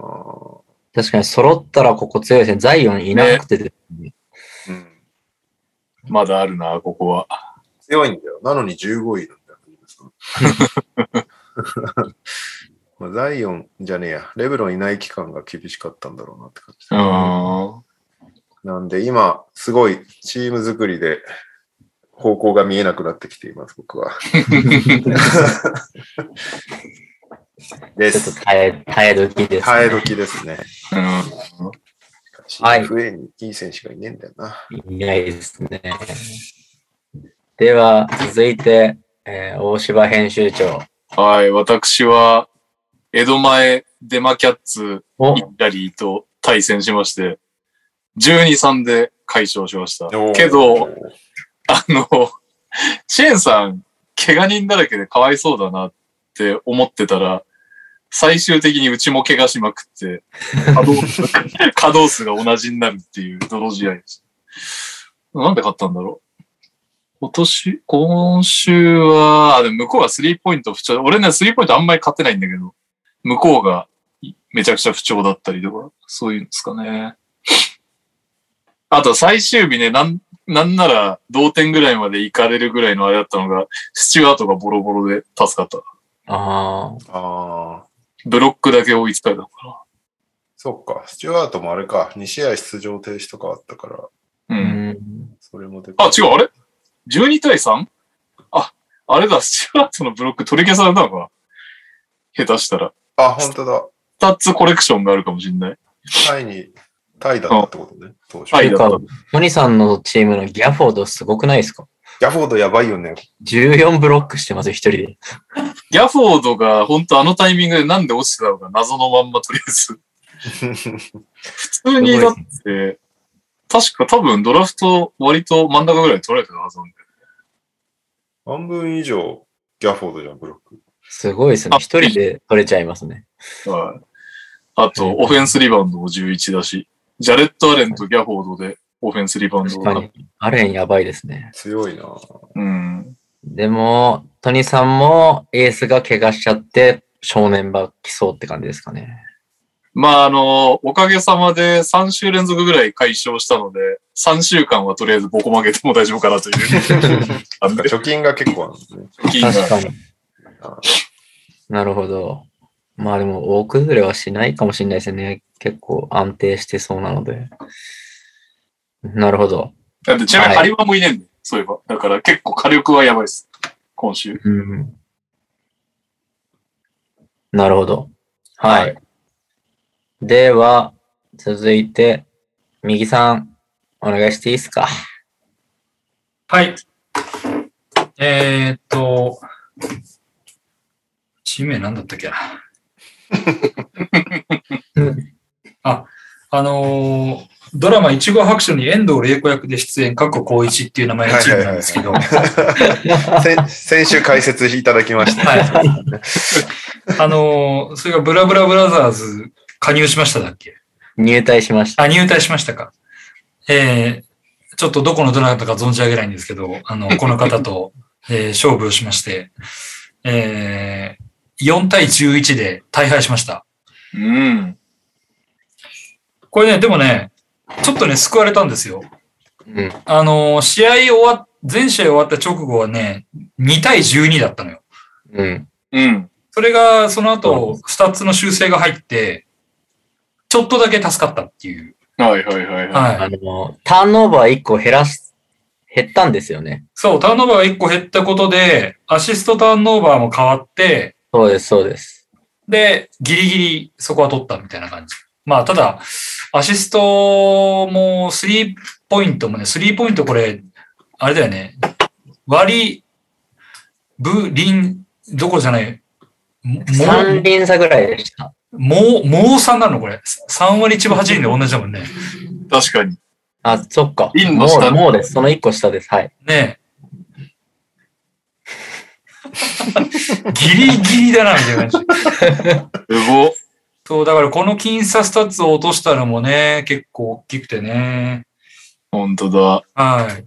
まあ、あの、敗因としては、あのまあちょっとここのところ、えー、ケンバ・ウォーカーさんが全然ダメっていう、はい、のがありまして、で、あとアダムスもね、あのーとリバウンドとアシストは稼ぐんだけど、得点全然稼がねえみたいなのがあって、うん。で、本当だ。そうなのよ。よくよく見るとひどいな、スタッツ。ひどいのよ。まあ、リバウンドとかはそれなりって感じで、まあ、ただ、オフェンスリバウンドがあるからマシうだ。ん、最そうね近ちょっ。とプレイタイムも落ちてきた？落ちてきてるだね。で、まあ、その解説にも書かれてるあの、ジェジェジェと、あの、クラークうん。の台頭によって減ってますっていう。そう、クラークが最近ちょっといいんだよね。うん。まあ、ちょっとそろそろカットする候補かなと思いつつ、まあ、ただ、ジャボラント怪我した後のリバウンドとかちょっと良かったから、まあ、もうしばらく様子見るかなと思って、残してるっていう感じですね。剣馬が切られている。そう。で、あのローテ落ち剣馬。ローテ落ち鍵盤。あの、サンクスギミングであったじゃないですか、今週。はいあれで、あの、一気に、あの、全員出場みたいな日があったんですよ。で、あ誰、誰をベンチに回すかっていうのがちょっと悩んでて、もう俺の中では確実にケンバとアダムスだったんだけど、うん。うん。あの、その前にね、シェイがね、なんか出ないっていう情報が流れて、アウト表示がついてる赤字になってましたよね。そう。で、うわ、マジか、シェイ出ねえと思って慌てて悩んだ結果、まあ、リバウンド取れるんだったら、アダムスかなって、ケンバちょっと全体的にダメだしなと思ってアダムス入れた結果、うん。あのーその日の朝に急遽出場っていうことになり、俺、その時もう寝てて、うん。で、あの、朝起きたらもう出てたのよ、この人試合に。で、もういじれなくて、で、この15点、えー、は8アシ、ん ?8 リバウンド9アシストかなんかっていうのを損するっていうのがあって、もうなんかそれがあればみたいなのがあったんだけど、まあ、はい。はい、たらればでして、まあ、ちょっとそういう、あのー、傭兵もちょっとミスったっていうのもありつつですね。うんまあ仕方ないよね。寝てる時間のやつは辛いよ。うん、まあ、あとまあ全体的、まあ、ヤニスは相変わらずちょっと頭おかしい感じで頑張ってくれてるんだけど、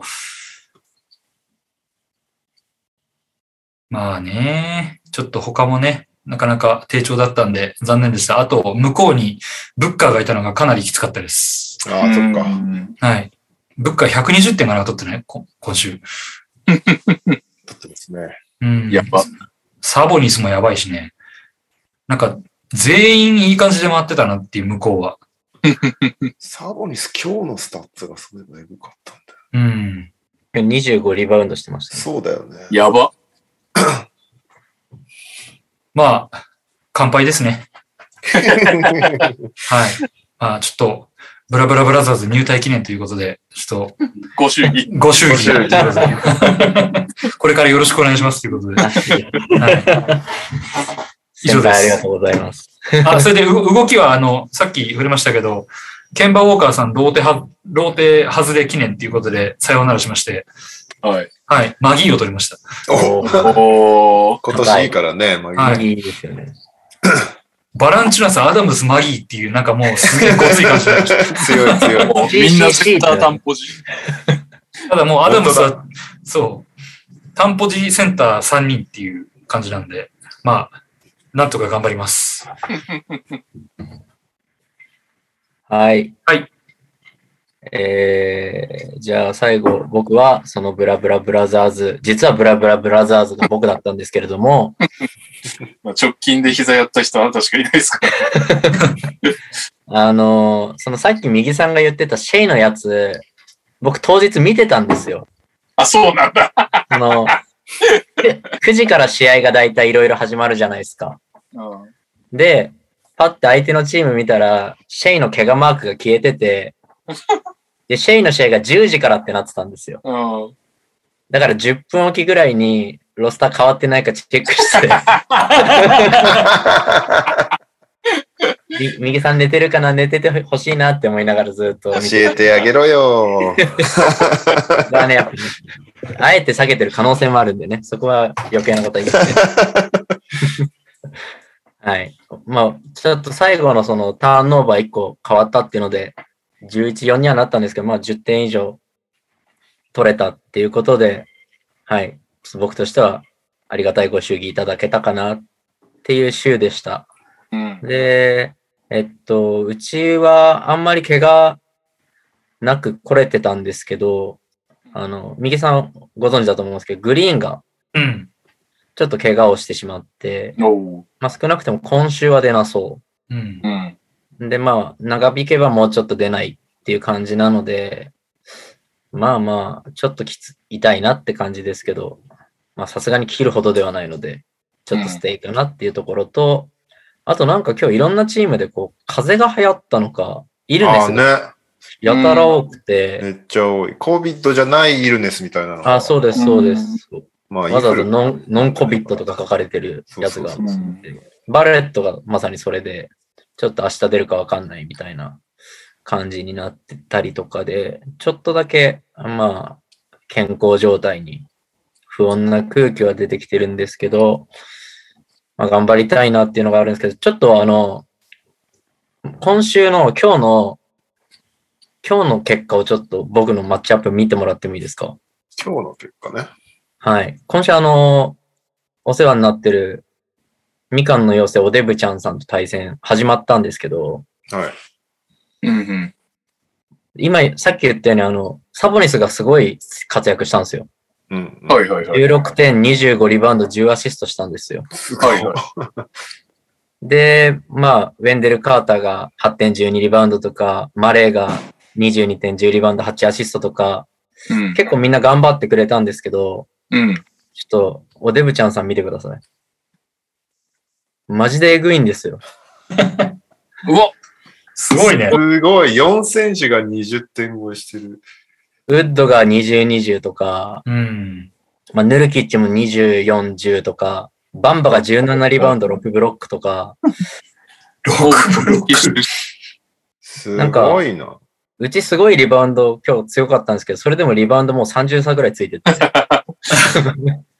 初日で80何リバウンド取られて、140点とか取られて、いや、す、しかも相手カリーがまだ出てないんですよね。やばいな。で、今日パティ・ミルズ取ってたでしょそうです。だね。いや、俺ね、ね、ごめん、ちょっとまた自分の話して申し訳ないですけど、昨日の夜にさ、剣馬切るかどうかずっと悩んでたのよ。で、取るんだったらミルズだなと思って悩んでたんだけど、まあちょっと俺のなんか変な情が出ちゃって、うん、でも剣馬は頑張れる子だと思って寝たのね。寝てる間にパティミルズ取られてて、俺あれからもう寝ない方がいいかな、なんか。そうね。寝るとなんかダメな感じですね。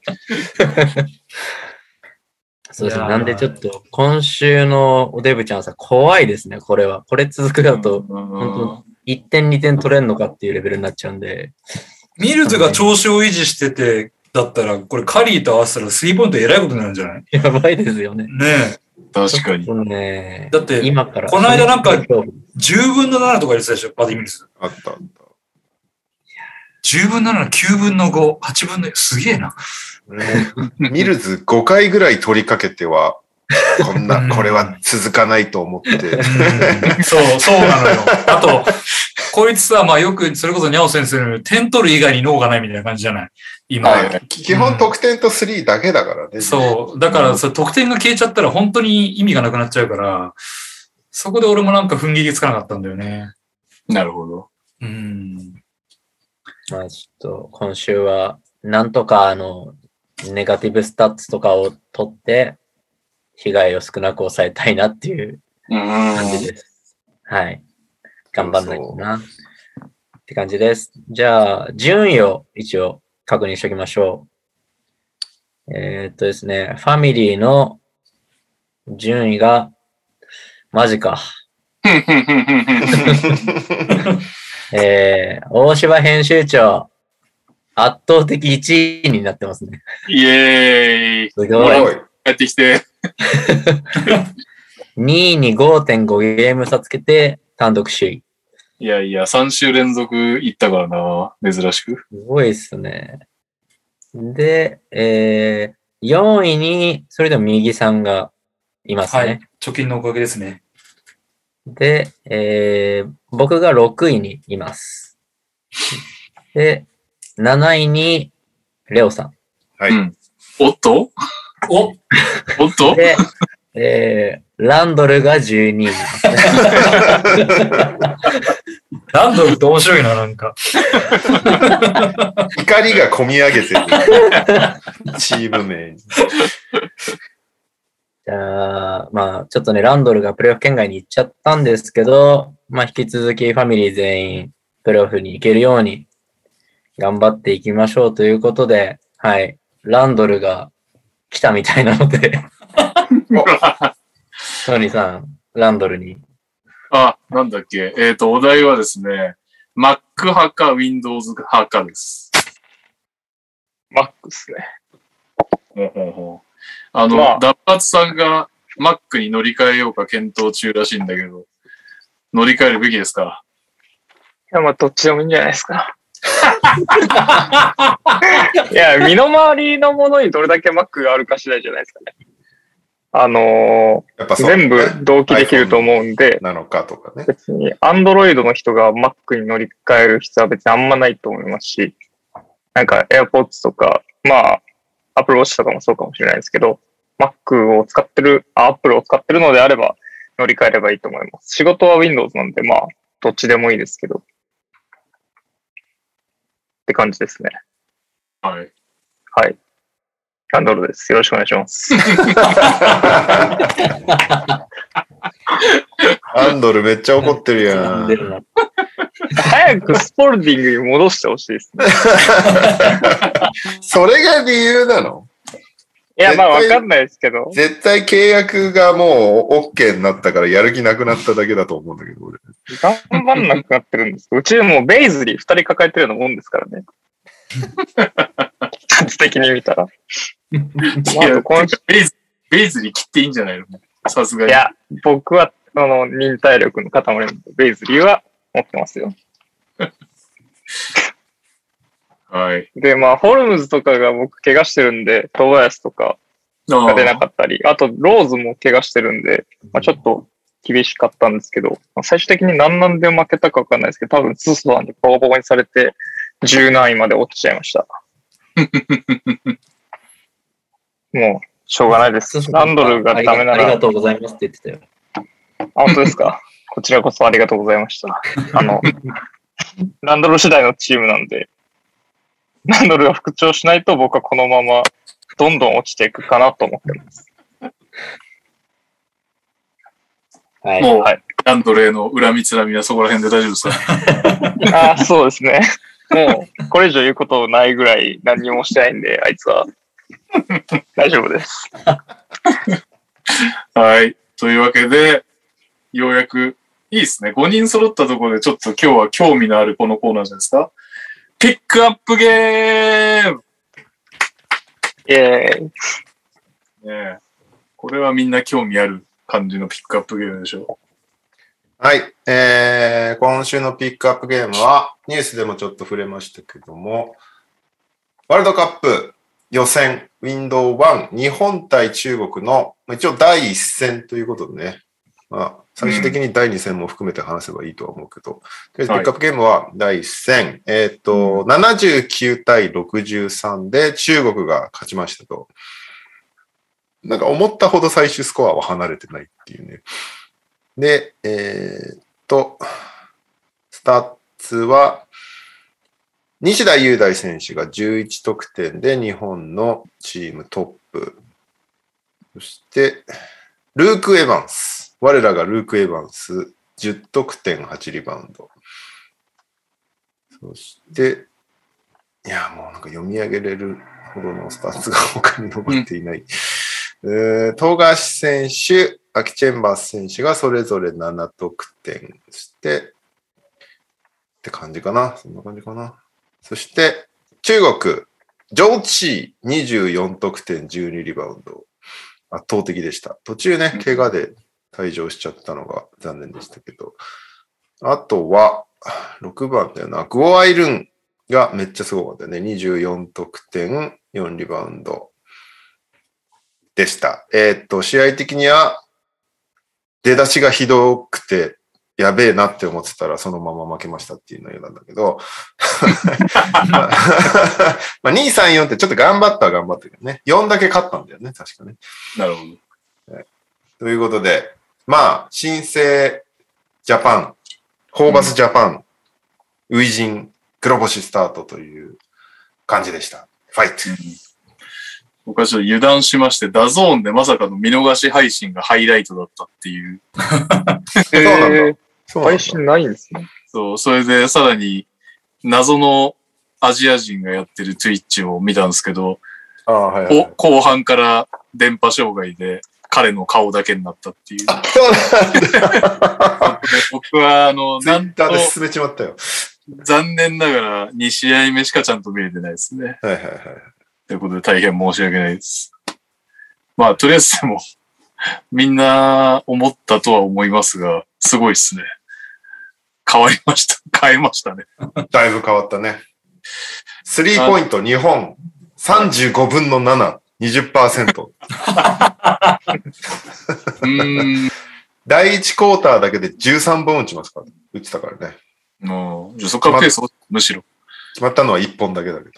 うんあのーなんていうか、NBA 好きが急に B リーグとか無視して代表チーム作ったらこんな感じなのかなっていう雰囲気を漂わせるちょっとアメリカンなゲームというか、そんな。まあ、あの、ホーバスさん自体はね、もちろんもうじっくり B リーグを見てらっしゃると思うから、あの、好きがやったのとはわけが違うと思うけど、結果的にはそんな感じのゲームになった感じがしましたね。シンコロさんが、右上のあたりにフルへの切り替えボタンありますよ、ダゾーン。おお、そうなんだ。失礼しました。見てくれた。はい。で、なんだっけ。まあ、やっぱり、あんだけスペーシングしてもう、いや、これでも混ざっちゃうけど、あの、えいいでしょ。1試合目と2試合目が混ざっちゃって、だいたい2試合目の印象しかないんですけど、あの、スペース広げて、もうスイッチしたらガンガンワンワンしてみたいなシーンが多かったじゃないですか、今までの代表にはなかった。まあ、まず一つ言えるのは B リーグでああいうことしないので、うんなかなかこの練習、こっからその気持ちはわかるけど、どうやっていくんだろうっていうのはちょっと若干不安はよぎったな。コでコメントしてた。うん。なんか、あの、代表のプレースタイルは B リーグに戻ると当然やらないだろうから、代表選手は練習が終わったら自分たちで練習するしかないと思うって言ってた。うん やっぱそうだよな。そこもだから、ホーバスさんの場合はもう分かっててやらせてるってことだから。っていうのと、あとは、まあ、とは、差は去りながらだよね。あの、あの方式でも爪痕を残した選手がやっぱり数名いたということで、斎藤しかり、うん。ねえー斎藤匠、西田雄大、あと寺島亮。っていうことがあるので、まあ、特にね、寺島選手と斉藤選手は、まあ本当になんていうか、ボールオフ、なんていうんですか、ドリブルから仕掛けてあれだけやってたっていう意味では、すげえなっていう感じがしましたけど。そうね。持って突っ込んでくるのは強い意味だよね。まあ、あトランジションで速いっていうのもいいよね。うん。単純に。まあ、そうだよ。だから、どうやってこれを練習していくかっていうのと、が悪い面。いい面はいいやつがいたなっていうことと、あなんかありますかね。あとは、単あとあれか、ディフェンスで言うと、ハードには活かしてたじゃないですか。ボールに対して。うん。まあだけど、その後が全く連動してなかったと思うんだけど、うんあの、ハードにやらせるってことは、イコール、後ろの連動が相当シビアにはなってくるはず。そうね。ヘルプのローテーションをしっかりやっていかないとっていう感じになるよね。まあ、なので、まあ、そういう意味では、最初、とりあえずもう、代表のスタンダードとしてはもうハードに活かせるんだと。やれと。後から考えようという。とりあえずスタンダードはこれだよってことを、こうなんか選手たちに示したのかなっていう雰囲気ですかね。そうなかなかやっぱチームでやってないとあれをうまく、その抜かれた後の対応しようっていうのは、まあ難しいですよね、単純に考えて。結局女子ほど合宿できないからね、それをどう補うのかっていうのが、今後の協会側が頑張んないといけないとこだよね。うん。そのある程度代表候補の選手たち絞って、常に連絡をし合うみたいな体制取らないとダメだよね、多分ね。うん。まあ、次のウィンドウはこんなに人呼ばないとは言ってたから、はいはい、もう絞るわけですね。絞るんだと思うけど。うん。まあ1日目と2日目を入れ替えてる時点で相当イレギュラーだそうね。相当、そんなことす実践でするんだっていう感じだった。うん合宿でちょっと絞ってくれよってちょっと思ったもん。でもやっぱりあれだよね。外、まあ中国も結構でかくて動けるじゃないですか。うん。そういうの相手に実戦でどんだけできんのっていうのを見たってことなんでしょうね、きっとね。特にガード陣をいっぱい使ったってことは？そうね。上の選手たちは変わってなかったもんね。うんまあ、いないっていうのが一番でかいんだと思う。上の選手たち。確か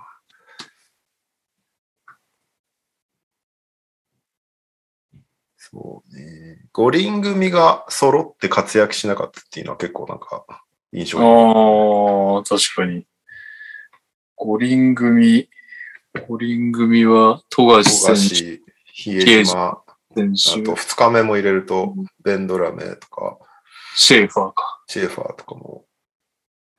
まあまあ、一番、張本。あ、張本か。そうね。一番戸惑いがあるのがその選手たちだろうからね。そのプレースタイルの変化に対して。やってきたことと全然違うっていうね。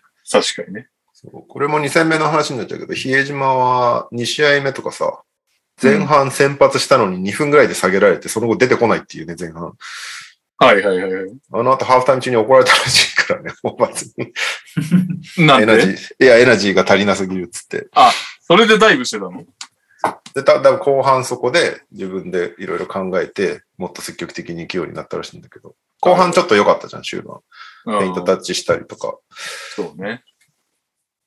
なんで、なんか頑張ってるつもりだけど、足りないと思われてるならもっとやんないといけないみたいなことを比江島選手は言ってた。なるほどね。この辺の、ホーバスの頑張ってると選手たちの頑張ってるの、レベルが違うんだろうね、多分ね。なるほどね。1戦目に関して言うと、斎藤くんが俺はすごい良かったなって思うのと、何せハイライトなんかもう斎藤選手ぐらいしかいいのなかった。トランジションのあのパスすごくなかった？西田選手。あーすごかったてか全プレーハイライトだからね。何せ。まあまあね、すごい全プレー見てるすね。すごい強そうなチームに見えそう。そうね。あとは、藤井選手もうちょっと見たかったなっていうのと、あとは、岡田優太、気負いすぎてたなって感じがちょっとしましたね。ああ、そうなんだ。結局、フリースローでしか多分点取ってなくて、うんうん。今シーズン B リーグで一番点取ってる日本人のはずなのに、うんうん。結構、なんとかしないと、なんとか俺が点取るんだみたいな感じがすごい出てたんだけど、ああ。空回ってる感じが結構したね。でもあれだけなんかこう、洗練されたチームプレーで点を取ってた新州から、とりあえずスペース上げて勝負してこいみたいな感じになる。雰囲気もだいぶ違うよね。そうね。これ、難しそうだよね、この。大変そうだね。まあでも、これが一歩目だからね、別にここで結果出そうとは多分思ってないと思うんで。いやー、思ってない。まあ予想より負けたとは思うけど。そうね、そそれは言ってた。なんか、どっちの試合も出だしがひどかったので、そこは落胆してるみたいなことをホーバスさんも言ってたけど、確かに、2試合目、2試合目とか、1試合目が本当出だしひどかったじゃん。16対2とか、そんな感じで最初。うん。で、2試合目、立ち上がり大事だなと思ってたら、全く同じ展開だったから、もうなんかその時点で、あーって気持ちになっちゃったんだけど、確かに。でも、そうね、なんかこう、日本の周りの他の選手たちにこういうことをやりますからねっていう伝える試合にはなったのかなっていう感じがする。うん。そうっすね。逆に、い今回呼ばれなかった選手たちで、これ俺できるかもなって思った選手はいるかもしれないしね。うん。もう単純にスリーを決めれる選手なら入れるって感じするからね、なんか。うん。アンドセア。安藤聖也。金丸がやっぱ来てほしいんだよな。でも、金丸選手のために、まあ、今回はってことだろうけど、別にシューターのセットとか、そんななかったですね。まあ、でも古川選手が決めてたのか。でも、あれも別に、セット、うん。いや、なんかね、結局、でも、あ、そっか。毎回日本代表に対して思うことなんだけど、オープンのスリーを決めないんだよ。日本代表って。世界と比べて圧倒的に確かそ。それが入るようにならない限り、うん。いくら30何本打とうが勝てないと思うんだよね。そうですね。なんで、そこをやっぱ決めれるようにならないとダメだよなって感じはやっぱしちゃうよね。あれは何なんですか？なんで入んないね。みんな上手いはずなんですけどね。やっぱりフィジカルとか、リーチとかが違くて戸惑うみたいなのあるんですかね。まあ、そういうのもあるんだろうね、多分ね。いやー。という考えるとなんか、ポール・ヘナレさん、島根の、もう多うん分思想は似たようなところ多分あると思うから、もちろんあっちはチームなんで、もっとうん打たせるセットとかもやるんでしょうけど、そういう意味では金丸康介もいいいいかもしんない。うんうんうん。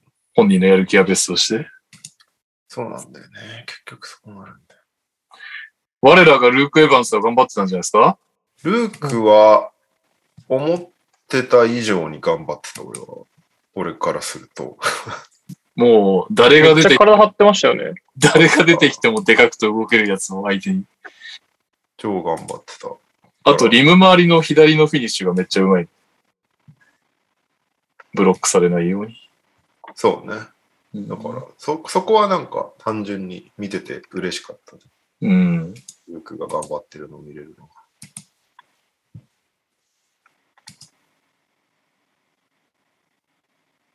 かな右さん、ニャオさんどうっすか？ついんで先いいですか？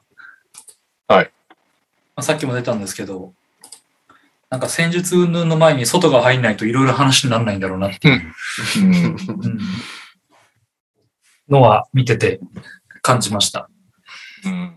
まあなんか戦術というかその考え方が浸透するのはまだまだ時間かかるのがよくわかるし、いきなりこんなね、あの、新体制になってすぐ結果が出るとは思ってないけど、それにしてもやりたいこととできることの差が大きすぎるなっていううん。感じは見てて思ったかな。で、なんかまあな、何が原因なんだろうっていうところはあるんだけど、なんか、なんかのコメントで見たんだけど、あの、B が結局、あの、外国人インサイドに頼りすぎっていうような意見を言ってる人もいて、うんなんか結局そういうバスケやってる時点でダメなんじゃねっていうことを言ってる人もいたんだけど、うーん、なるほど。うん。B って多分結構あれだよね。コーチがどちらかっていうとユーロっぽい動きを目指してるイメージがあって、結構アメリカンな感じでしたよね。試合的にちょっとざっくりすぎるけど。ホーバスさんのやつは。うんうん。そういう、だからまあ、あれか、普段やってるバスケと代表のバスケがだいぶ変わるっていう。どちらにせよどちらにせよ。うん。それで合宿期間も短いとなると、うんなかなかそれが浸透するのは厳しいんだろうねっていう。うん。うん。まあ、どそれをどう埋めていくのかなんだろうし、あとは、まあ、たとえシュートが外れたとしてもリバウンドが取れりゃなんとかなると思うんだけど、リバウンドも取れないもんね。やっぱ。リバウンド厳しかったね。厳しかったうんね。全部上チーに取られてたからね。そう、オフェンスリバウンドも相手にガンガン取られて、セカンドチャンス、サードチャンスみたいなの与えてたから、うん。まあ、そんだけややってりゃ、そりゃ相手に決められるよねっていうところはあるし、まあ、難しいところだよね。結局そのスモールに切り替えようと、ホーバスさんはしてるんだろうけどさ、なんか、うんそうなるとリバウンド取れなくなるっていうのはもう自明の理で、女子はその中でもボックサーと頑張って、なんとかもぎ取ったりとかしてたけど、フィジカルの差が女子より大きい以上は、なかなかね、どうすんだろうっていうのが、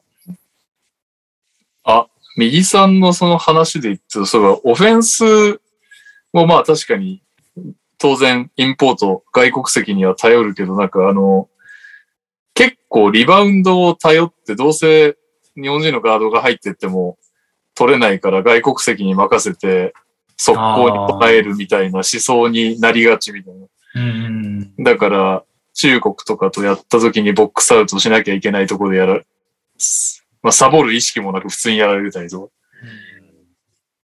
ていうのはなんか見たのは誰のツイートか忘れたけど。かな。まあ、だから見てて思ったのは本当外、リバウンド以上っていう感じだったかな。なんか見てて。細かいところはこれからだろうと思うけど。ああうん、それで言うと、あれだよね。単純に中国ができてましたよね。中国できてたね。いいチームだった。そうそう、すごい。非常によくできてたし、ジョーチーがこれぐらいロケツやってくれればありがたかったなと思ったけど。両チームなんていい背伸びしただけでダンクしてんじゃん。ん？背伸びしただけでダンクできてんじゃん。う。うんん。あんなでかかったっけ？あんなでかいんだよ。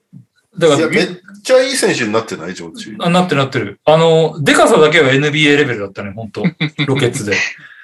だけどと、屈伸運動だもんな、ダンクが。うん。あの、まあ、あまりにも線が細いっていうので、もう全然中で、あの、ポジションも取れなければ弾き飛ばされてて、で、当時はまだあの、不器用センターしかいない時代だったから、ロケッツが。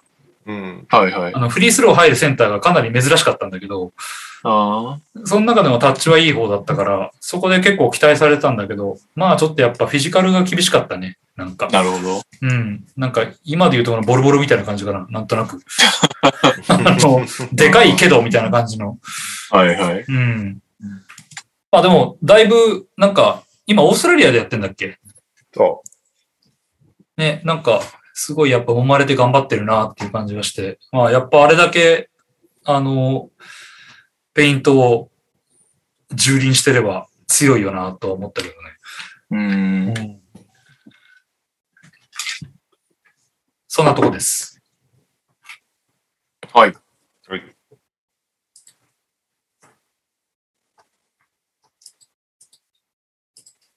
ネオ先生のありがたい言葉。え？あのー僕ちょっと、膝の靭帯が切れちゃって、ちょっと試合見れなかったんですけど、はい。あのーまあその、初陣っていうところもあるので、まあそんな、ね、長い目で見てくんべきなんだろうなっていうところはあるので、そんなに、で、ホーバスさんって実際、その、日本で、女子でですけど結果も残して、その、に人気とか知名度も多分他の監督より高いじゃないですか、現状。うんうんでまあそういった意味ではみんなこう、楽しみながら見れるんじゃないのかなっていう、あの人自身がこう発信できる人なので。日本とかでユニ、ユーモアありつつ、まあちょっとそこら辺は楽しみながら見たいなっていうところはあって、ちょっと一個僕があんま詳しく現状分かってないので、トニさんとかレオさんに聞きたいんですけど、うん。今回その、ルーク・エヴァンスさんが呼ばれたじゃないですか。うん。幾何枠ですよね。うん。で、今までの幾何枠で名前上がってなかったじゃないですか。あ今まではギャビンとか、ロシターとか、ファジーカスっていうとこだったと思うんですけど、あ。そこら辺がなんかその、怪我とか予定とかなんかそういうので招集されなかったってことですか？それとももうそこをこう上回ってエヴァンスが選ばれたってことなんですか？いや、多分話し合って出ねえってなって、じゃあルーク試すかってなったんじゃないかな。ああ、じゃああくまで主は前回の方々がいる状態でお試しとして新しくエヴァンスをちょっと呼んだっていう状態ってことですか？そのあ主としたい人たちが今後出たいと思うかどうかはわからないっていう状態なんでがあ、そうなんですねい。つもっとそう複雑なんですよ。外国籍のも、外国籍じゃない、機関枠のモチベが謎っていう。特にうん出たくねえっていう会見も別にしてないし。なるほど。ただまあギャビンの場合は、その他の多くの選手のようにちょっと五輪疲れしたのかもしれないし、ロシターの場合はそもそも東京五輪選ばれなかったからやる気が落ちたんじゃないかっていうのはその推測あできるじゃんっていう感じ。ーなるほど。明確なファジ声明はないけどってことですね。うん、なんとなく推測するにはそんなとこかなと。うで、ファジーカスはね、ちょっとわかんないですね。まあ年齢とかね、その走るスタイルにまず合ってないっていうのもあるだろうし、タッチはめっちゃいいんだけどね。んパリ五輪を目指すっていう年では確かにないからね。なるほど。うん。あと、もう一個、ちょっと気になったのが、その、さっき右さんが言われてた、まあちょっとやりたいことと現状が違うとか、B でやってるプレーと求められるプレーが違うとかで、うん、で、多分、そこを実現するには、期間を結構長く持たせて一緒に激しい練習をしていかないとできないとか、多分そういうバスケだと思うんですけど、うん。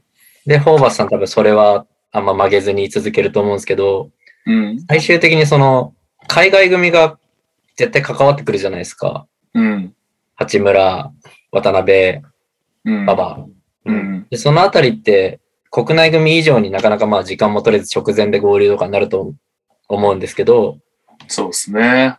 そこら辺が、その、フォーバスさんのバスケと、その今のギャップとかを考えると、そこら辺もかなり懸念点になってきちゃう感じなんですかね。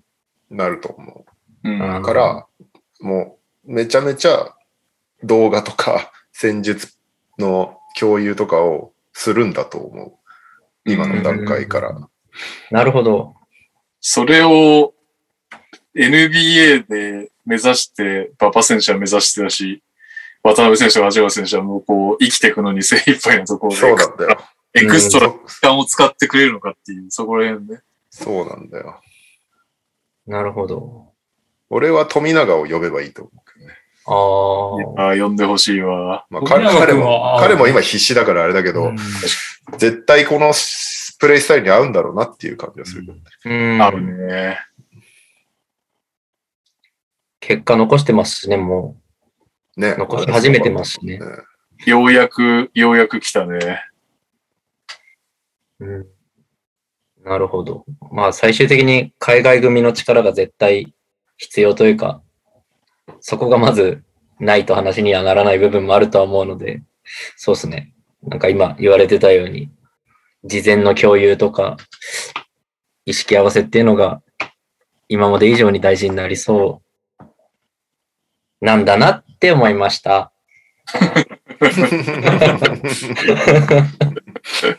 次も楽しみだな。これ次っていつなんだろう、国際試合。どうなってくんだろうな、本当2月、2月だっけ？年明けでしょ？確か。次、次のウィンドウ確か2月だったか。あれカズ、カズマってなんか言ったっけ？カズマは最初の方の俺らの会話に参加してたなと思って振らなかったんだけど、どうぞ。いや、皆さん、あの、あんまり触れてないかもしれないですけど、やっぱ若手の活躍良くなかったですか？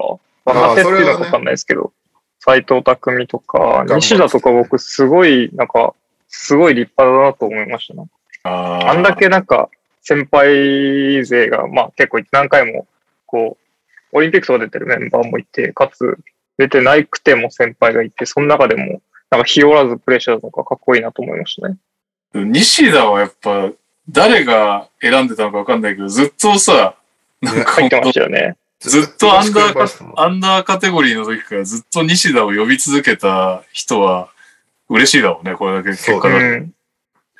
ん。だって、外もありましたし、ドライブも割と西田結構ドライブしてるの目立った気がするんで、なんかよっぽど比江島さんとかよりもいいプレーをしてたなと思いますし、ディフェンスも頑張ってたと思いますし、うんああいう選手が出てきただけでもいいのかなと思いました。今回の試合。結果はあれですけど。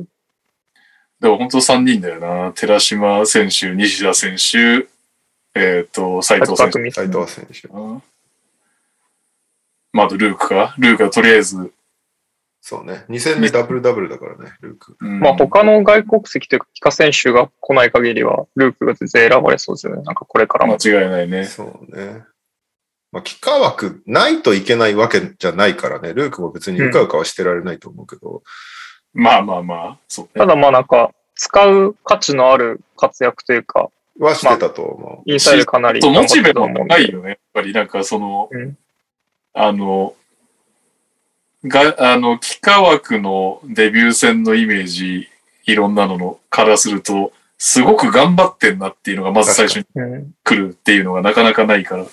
そうだね。まあ、あとルーク、若い帰化選手っていうのが珍しいんだよね、多分。そういう若いうち入るんですかルーク若い31とか。30でしょ、今。30他のだっけ大体みんな帰化する選手ってもう32、3とかで帰化するじゃん。あその2年の違いはでかいでしょ？その本番がに確か23年だとかさ、まあ次のオリンピックのこと考えたりすると、いや、今からコミットできないっすって思っちゃう帰化選手の方が多いと思うんだよねあ、。気持ち的にね。うん確かにね。てか、よく考えたら、ガードな気化説も全然まだあんだよね。そうだよね。ガードな、ガードな、そうなんだよね。そうなんだよね。いや、でもなんかすげえ被るなと思って、八村とか渡辺が来た時に。あ違うタイプの選手が欲しいってちょっと思っちゃうけどね、幾何枠使うのであれば。ー、でも、ね、今回ワールドカップ行けちゃうから、あれだけど、その、アジアで無双するにはファジーカスが必要だったみたいなのと同じ論理で、そうね。結構重要になりそうな気もするっていう。ねまあでもやりやりたいことに関してはルークの方がスタイルはまあ合ってるんでしょうけど。そうかもね。2試合目は3もう2本決めたからね。1試合目は全然入。最後の最後にね。そう、本当最後の最後だけど。3に関してはさ、マジで超打ってたじゃん。うん。今計算したんだけど、3、2試合合わせて65本、67本打ってて、うん。フィールドゴール全体が133本なのね。で、割ると50%以上なのよ。おー、すげえ。すごいんだよ。だ去年のユタジャズで48.8%なんだよ。はいはいはい。だから、めちゃめちゃ打つ NBA チームよりも3を打っている、今。この、今のこの日本代表は。でも、成功率20%っていうね、この、痺れるよね、この感じ。ニュージーランドにこういうバスケで負けたじゃん。あの、それこそ島根のポール・ヘナレさんが代表監督でああ、そうだね。めっちゃ打ってたね。めちゃくちゃ打つバスケにワールドカップで、まあ予選は勝ったんだけど結局本番でやられるみたいなうん、のがあったよね。そうなるのか、慣れてくれば入るものなのか、そう、ね。いろいろ、いろいろちょっと未知数ですね。とバカ当たりする試合を一回見見たいね。なんか安心するためにも。成功体験を一回ちょっと、選手のためにも、ファンのためにも。あ、こういうのをやりたかったのね、わかるわー、みたいな。なるほど。あれ、あれが見たいから、や、頑張れ頑張れってなれるからね。うんこれでまたしばらく30分の7とか8が続くと、お、おって感じになってくるよね、多分。なってくるね。確かにな。まあでも、とりあえず、未だかつてない試みなことだけは確かだね。そうね。うん。もっと3打てってみんな言ってたからね。うん、あラマス時代に。確かにね。まあまあまあ、まだまだ、まだ長い目で見ましょうって言える段階だと思うから。あね。うん結局、どうなんだろうね。なんか、なんとなくだけど、多分、こういうバスケを、やっぱり、やんないのってさ、その B のチームが。うん。多分、日本人のペリメーターのプレイヤーは、まだそこまでじゃないですっていう判断をしてるってことじゃん、コーチ陣が。そうね。でも、そんなことないよと。代表でほら見てごらんと。代表であれだけあのスタイルでやれてるんだよ。つって B が変わるまで、一応可能性としては。そうね。代表が、確かにね。代表が B リーグを変えるっていうのは全然あり得る話だとは思うから、うんそこも含めて期待したいけどね。アシスタントに入ってる笹さんとか前田さんとかはどう思ってるんだろうね。確かに。勝久さんとか。確かに。一番知ってるわけじゃん。もろ B の、もろ B の。そうそう。D の選手たちのペリメーターがどれぐらいなのかっていうのを一番知ってる人たちだからさ。うんでもできると思ってやってんだろうなと。なのか、ホーバスさんに言われて、そこの落とし込みのところを頑張ってやってたのかわかりませんが。まあまあ、とりあえずおひ、お披露目という意味では分かりやすい2試合だったのでいいんじゃないですかね。そうですね。次の2試合でまたどんなバスケを見せてくれるのか。うん。はい。はい。じゃあ、来週のはい。企画ゲーム。これはあれですよね。NBA に戻るでいいよね。もちろんでございます。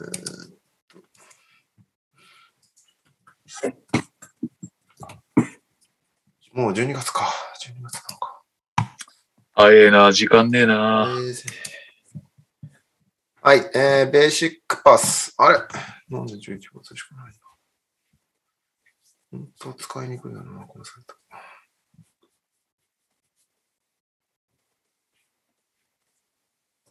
ベーシックパス。うんあ、出たウォリアーズ・サンズ。おー。1位、2位対決ですよ。えー、シクサーズ・セルティックス。うん。うんバックス・ラプターズ。うん。キャブズ・ウィザーズ。うん。えースパーズ・ウォリアーズ、あとキャピタルシティゴーゴー戦が入ってる。八村がもしかしたらああ、なるほどね。ペリカンズ・ロケッツ。あれ？バーサスどこ？ラプターズ？うーんそうだね、これラプターズ905だね、多分ね。まあでも渡辺選手は面白渡辺はくないよね。絶対行かないでしょ。2ウェイですらないんだからうんえースパーズ・ウォリアーズ、ペリカンズ・ロケッツ。ペリカンズ・ロケッツいいね。いや、ザイオン帰ってきてからじゃないですか。そして火曜当日になりそうなのが、サンダー・ピストンズ。これ痺れるね。しびれます。セーベンリー見るやつだな、これ。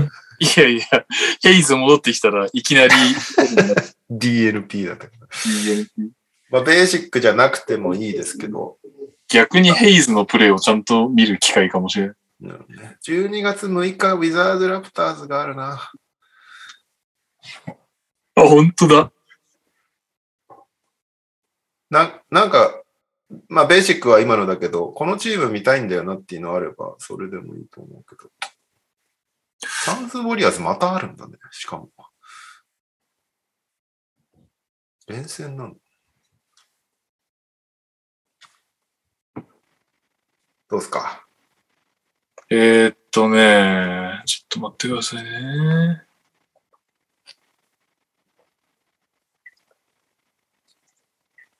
グリズリーズもな、モラントいなくなっちゃったしうん、そうだよね。やっぱ、ウルブズが上がってきてますよね。な。あ、確かに、ウルブスちょっと見たいかも。ちょっと見たいかも。あの、ダメダメだったウルブズがどうやってな活躍ぜ、うん。ディアンジェロ・ラッセルも活躍してるもんな。ウルブスは、うん。えーっと、ウルブス・ウィザーズ、うん。うーんウルブス・ネッツ、ネッツはこの間見たもんな。あんまないな。ホークス・ウルブズ。ああ、ホークスウルブズでいいじゃん。ああ、でも当日か。当日かっていうか、俺来週これ出れるかどうかも怪しいぐらいだな。あ、ダブドリで？ダブ撮りで。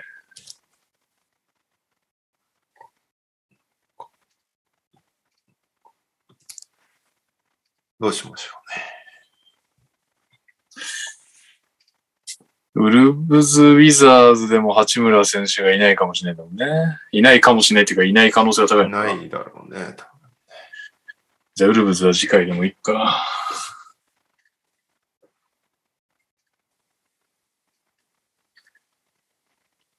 まあ、あとは今年のマブス見てないか。マブス。ああ、そっか。ホルジンギスが、ね、うん捻挫したマブス。そんくらい話題のち、あ、ブルーズってやったんだっけ？やったっけ？まだやってないかも。おブルーズもちょっと上の方にいる間に見ます。それもお。い。いるわ。一番強いです。あブルズ対ランドルっていうのがありますね。もうそれ熱いんじゃないですか？いかに、あの、ダメかっていうのを見られるかもしれないですね。あと、これはかわいそうだわってなります？よ。全ブル然ブルーズ。ズネッツもあるね。ブルズニックスいいかもね。ローズとかも。あの、ケンバーウォーカーも見られますしね。ケンバーとランドルが見られますよ。ブルズニックスにしとく？ブルーズニックスにしましょうか。いつだっけ？日本時間？金曜日。うん、日本時間。12月3日金曜日午前9時半。アット MSG でございます。全然見れなそうだが、一応入れとこそうね、今週のブルーズ戦だとそれが一番面白そうだな。う。いいっす。じゃあ、そうしましょう。12月3日金曜日、ブルズ対ニックス、うん。行きましょはーい。はい。エンディングでございます。えー、お、いつもの2通に加えて3通目も来てますね。ありがたい。オリミラです。レイカーズのボーゲルヘッドコーチ解任の噂が出てますね。そこでお題ですが、現時点でそろそろ NBA 監督で解任されそうなヘッドコーチはでお願いします。えー、お疲れ様です。ダブアツです。今の家からタダで引っ越せるならどこ？でお願いします。あそして、ギガシェンさん。先日 NTR パーカーを着ていたら、近所のガキに、それなんて書いてあるの？と聞かれ、私は、おじさんも読めないと答えました。皆さんならどう答えますか？うん。なるほどね。えー、どれですか ?NBA 監督で兼任されそうなヘッドコーチ。ただで引っ越せるならどこ ?NTR パーカーを着てたら、ガキになんて書いてあるのと聞かれた、なんと答える。う。どれでしょう？ヘッドコーチとか。これ誰がいいんだ？そこですよね。ルークがクビになっちゃった時点え、とりあえずどれにする？でな。あ、確かに。コーチか ?NTR か？あとなんだかなひあただで引っ越せるならどこ？なんだ、ただで引っ越せるって。コーチ、コーチちょっと NTR はちょっとパッと思いつかないです。コーチ。コーチかな。コーチうん。よし、コーチ。うーん。いや、めっちゃ迷うな。整いました。整いましたか？よし、俺も決めました。大丈夫ですか？じゃあ、私から始まり、数まで終わるパターンでいいですか？この5人だし。はい。はい。はい。では、本日のエンディングとなります。えーっと、現時点でそろそろ解任されそうなヘッドコーチは誰でしょうか？いきます。3、2、2、1。1。ドイン・ケイシー。ドウェイン・ケイシー。ユドカ。あジャマール・モズリあ、忘れてリラップス。ああ、おーそうか。忘れてた、デラックス。確かにな。結構みんな忘れてた。マジックのコーチなんて名前すら忘れてた。いや、そう。しシー。ー。あげー。あげえサイラスはサイラス。お前連勝しやがってみたいなのね。あの、多分これ以上勝つと危ないね。何やってくれてんだよ、みたいな感じ。お前タンクって意味わかるかっていう。ジョン・ウォール出すぞ、お前、こら、みたいな感じになって。最低のオーラーだな。実際モズリーダメなの宮尾さん。いや、まあ誰がやってもダメだと思いますけどね。価値やってないんでしょ、別に。そうです。オーナーとかチーム自体がもうあ諦めというか、もう若手で、はいはい。びのび、その成長のためにやろうよってなってるんだったら解雇されないですけど、まあそれにしてもまあ、ちょっと気分一新というか、そのためにサクッと解雇される可能性も十分にあるんじゃないかな。よくも悪くも何も残してないので、そんな若手も骨折しちゃったからな。確かにな。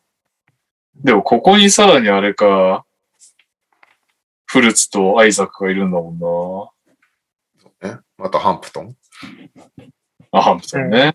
ハンプトンはどうなんですか？チャンスもらえるんですか？ここから。僕はいいと思いますけどね。サグスが外れる分、ハンプトンのミニツは伸びんじゃないかな。多分なるほど。まあでもなんか、あれですねはい、ロロケッツがリーグ1平均年齢スタメンが若い世代じゃないですか。うん。うんうん。マジックも今、ま、今っていうかサグスがいた時全く一緒だったんですよね。うん。えー、それぐらい若いんで、まあもうしょうがないだろうっていう気持ちにしかなんないですね。むしろうんうん。アンソニーとか、あのワグナーとかすごい頑張ってるんで、はいはいうん確かに。年齢とか年次の割には随分頑張ってんじゃないかなっていう印象です、逆に。うんお聞きはお聞き。お聞きは僕のかあの期待してたほど全くダメですね。なんか なんか僕の予想では今年のバンバみたいな活躍をお聞きがしてくれるんじゃないかなって思ってたんですけど、お聞きはなんか思ったより器用貧乏感があってダメかもしれない。ああ、なるほどね。バンバが本当頑張ってますね。確かに。バンバ頑張ってね。ようやく。いなくなりました、バンバは。ハンプトンって低いの？身長。そんな6フィート4っていくつ？結構でかいよね。93です。ああ、そんなもんか。馬場君ぐらい。この、このミニッツの感じだと、コール・アンソニーとハンプトンをあんまり併用しないから、ハンプトンのミニッツが19分で止まっちゃってるみたいな感じなのかな。なんかスタッツは別に悪くないよね。そうですね。出れば活躍はするんですけど、ハンプトンポイントガードではないですね。え、ではないの？あ、そうなんだ。なんか結構リバウンドとか頑張ってはいる。まあ、コール・アンソニーも入ってますけど、うん。あの、コントロール系のガードいないです。マジで。コール・アンソニーが一番こう、ハンドルできるかなみたいなレベルですね。へーコール・アンソニーもコントロールではない。コントロールではないです。別にフルーツもコントロールではないから戻ってきても。そうです。あーすげえチームだ。なるほど。はい。というわけで、お疲れ様でございました。お疲れ様ですはい明日頑張って雨の中ゴルフしてきます。最近めっちゃゴルフしてる。お疲れです。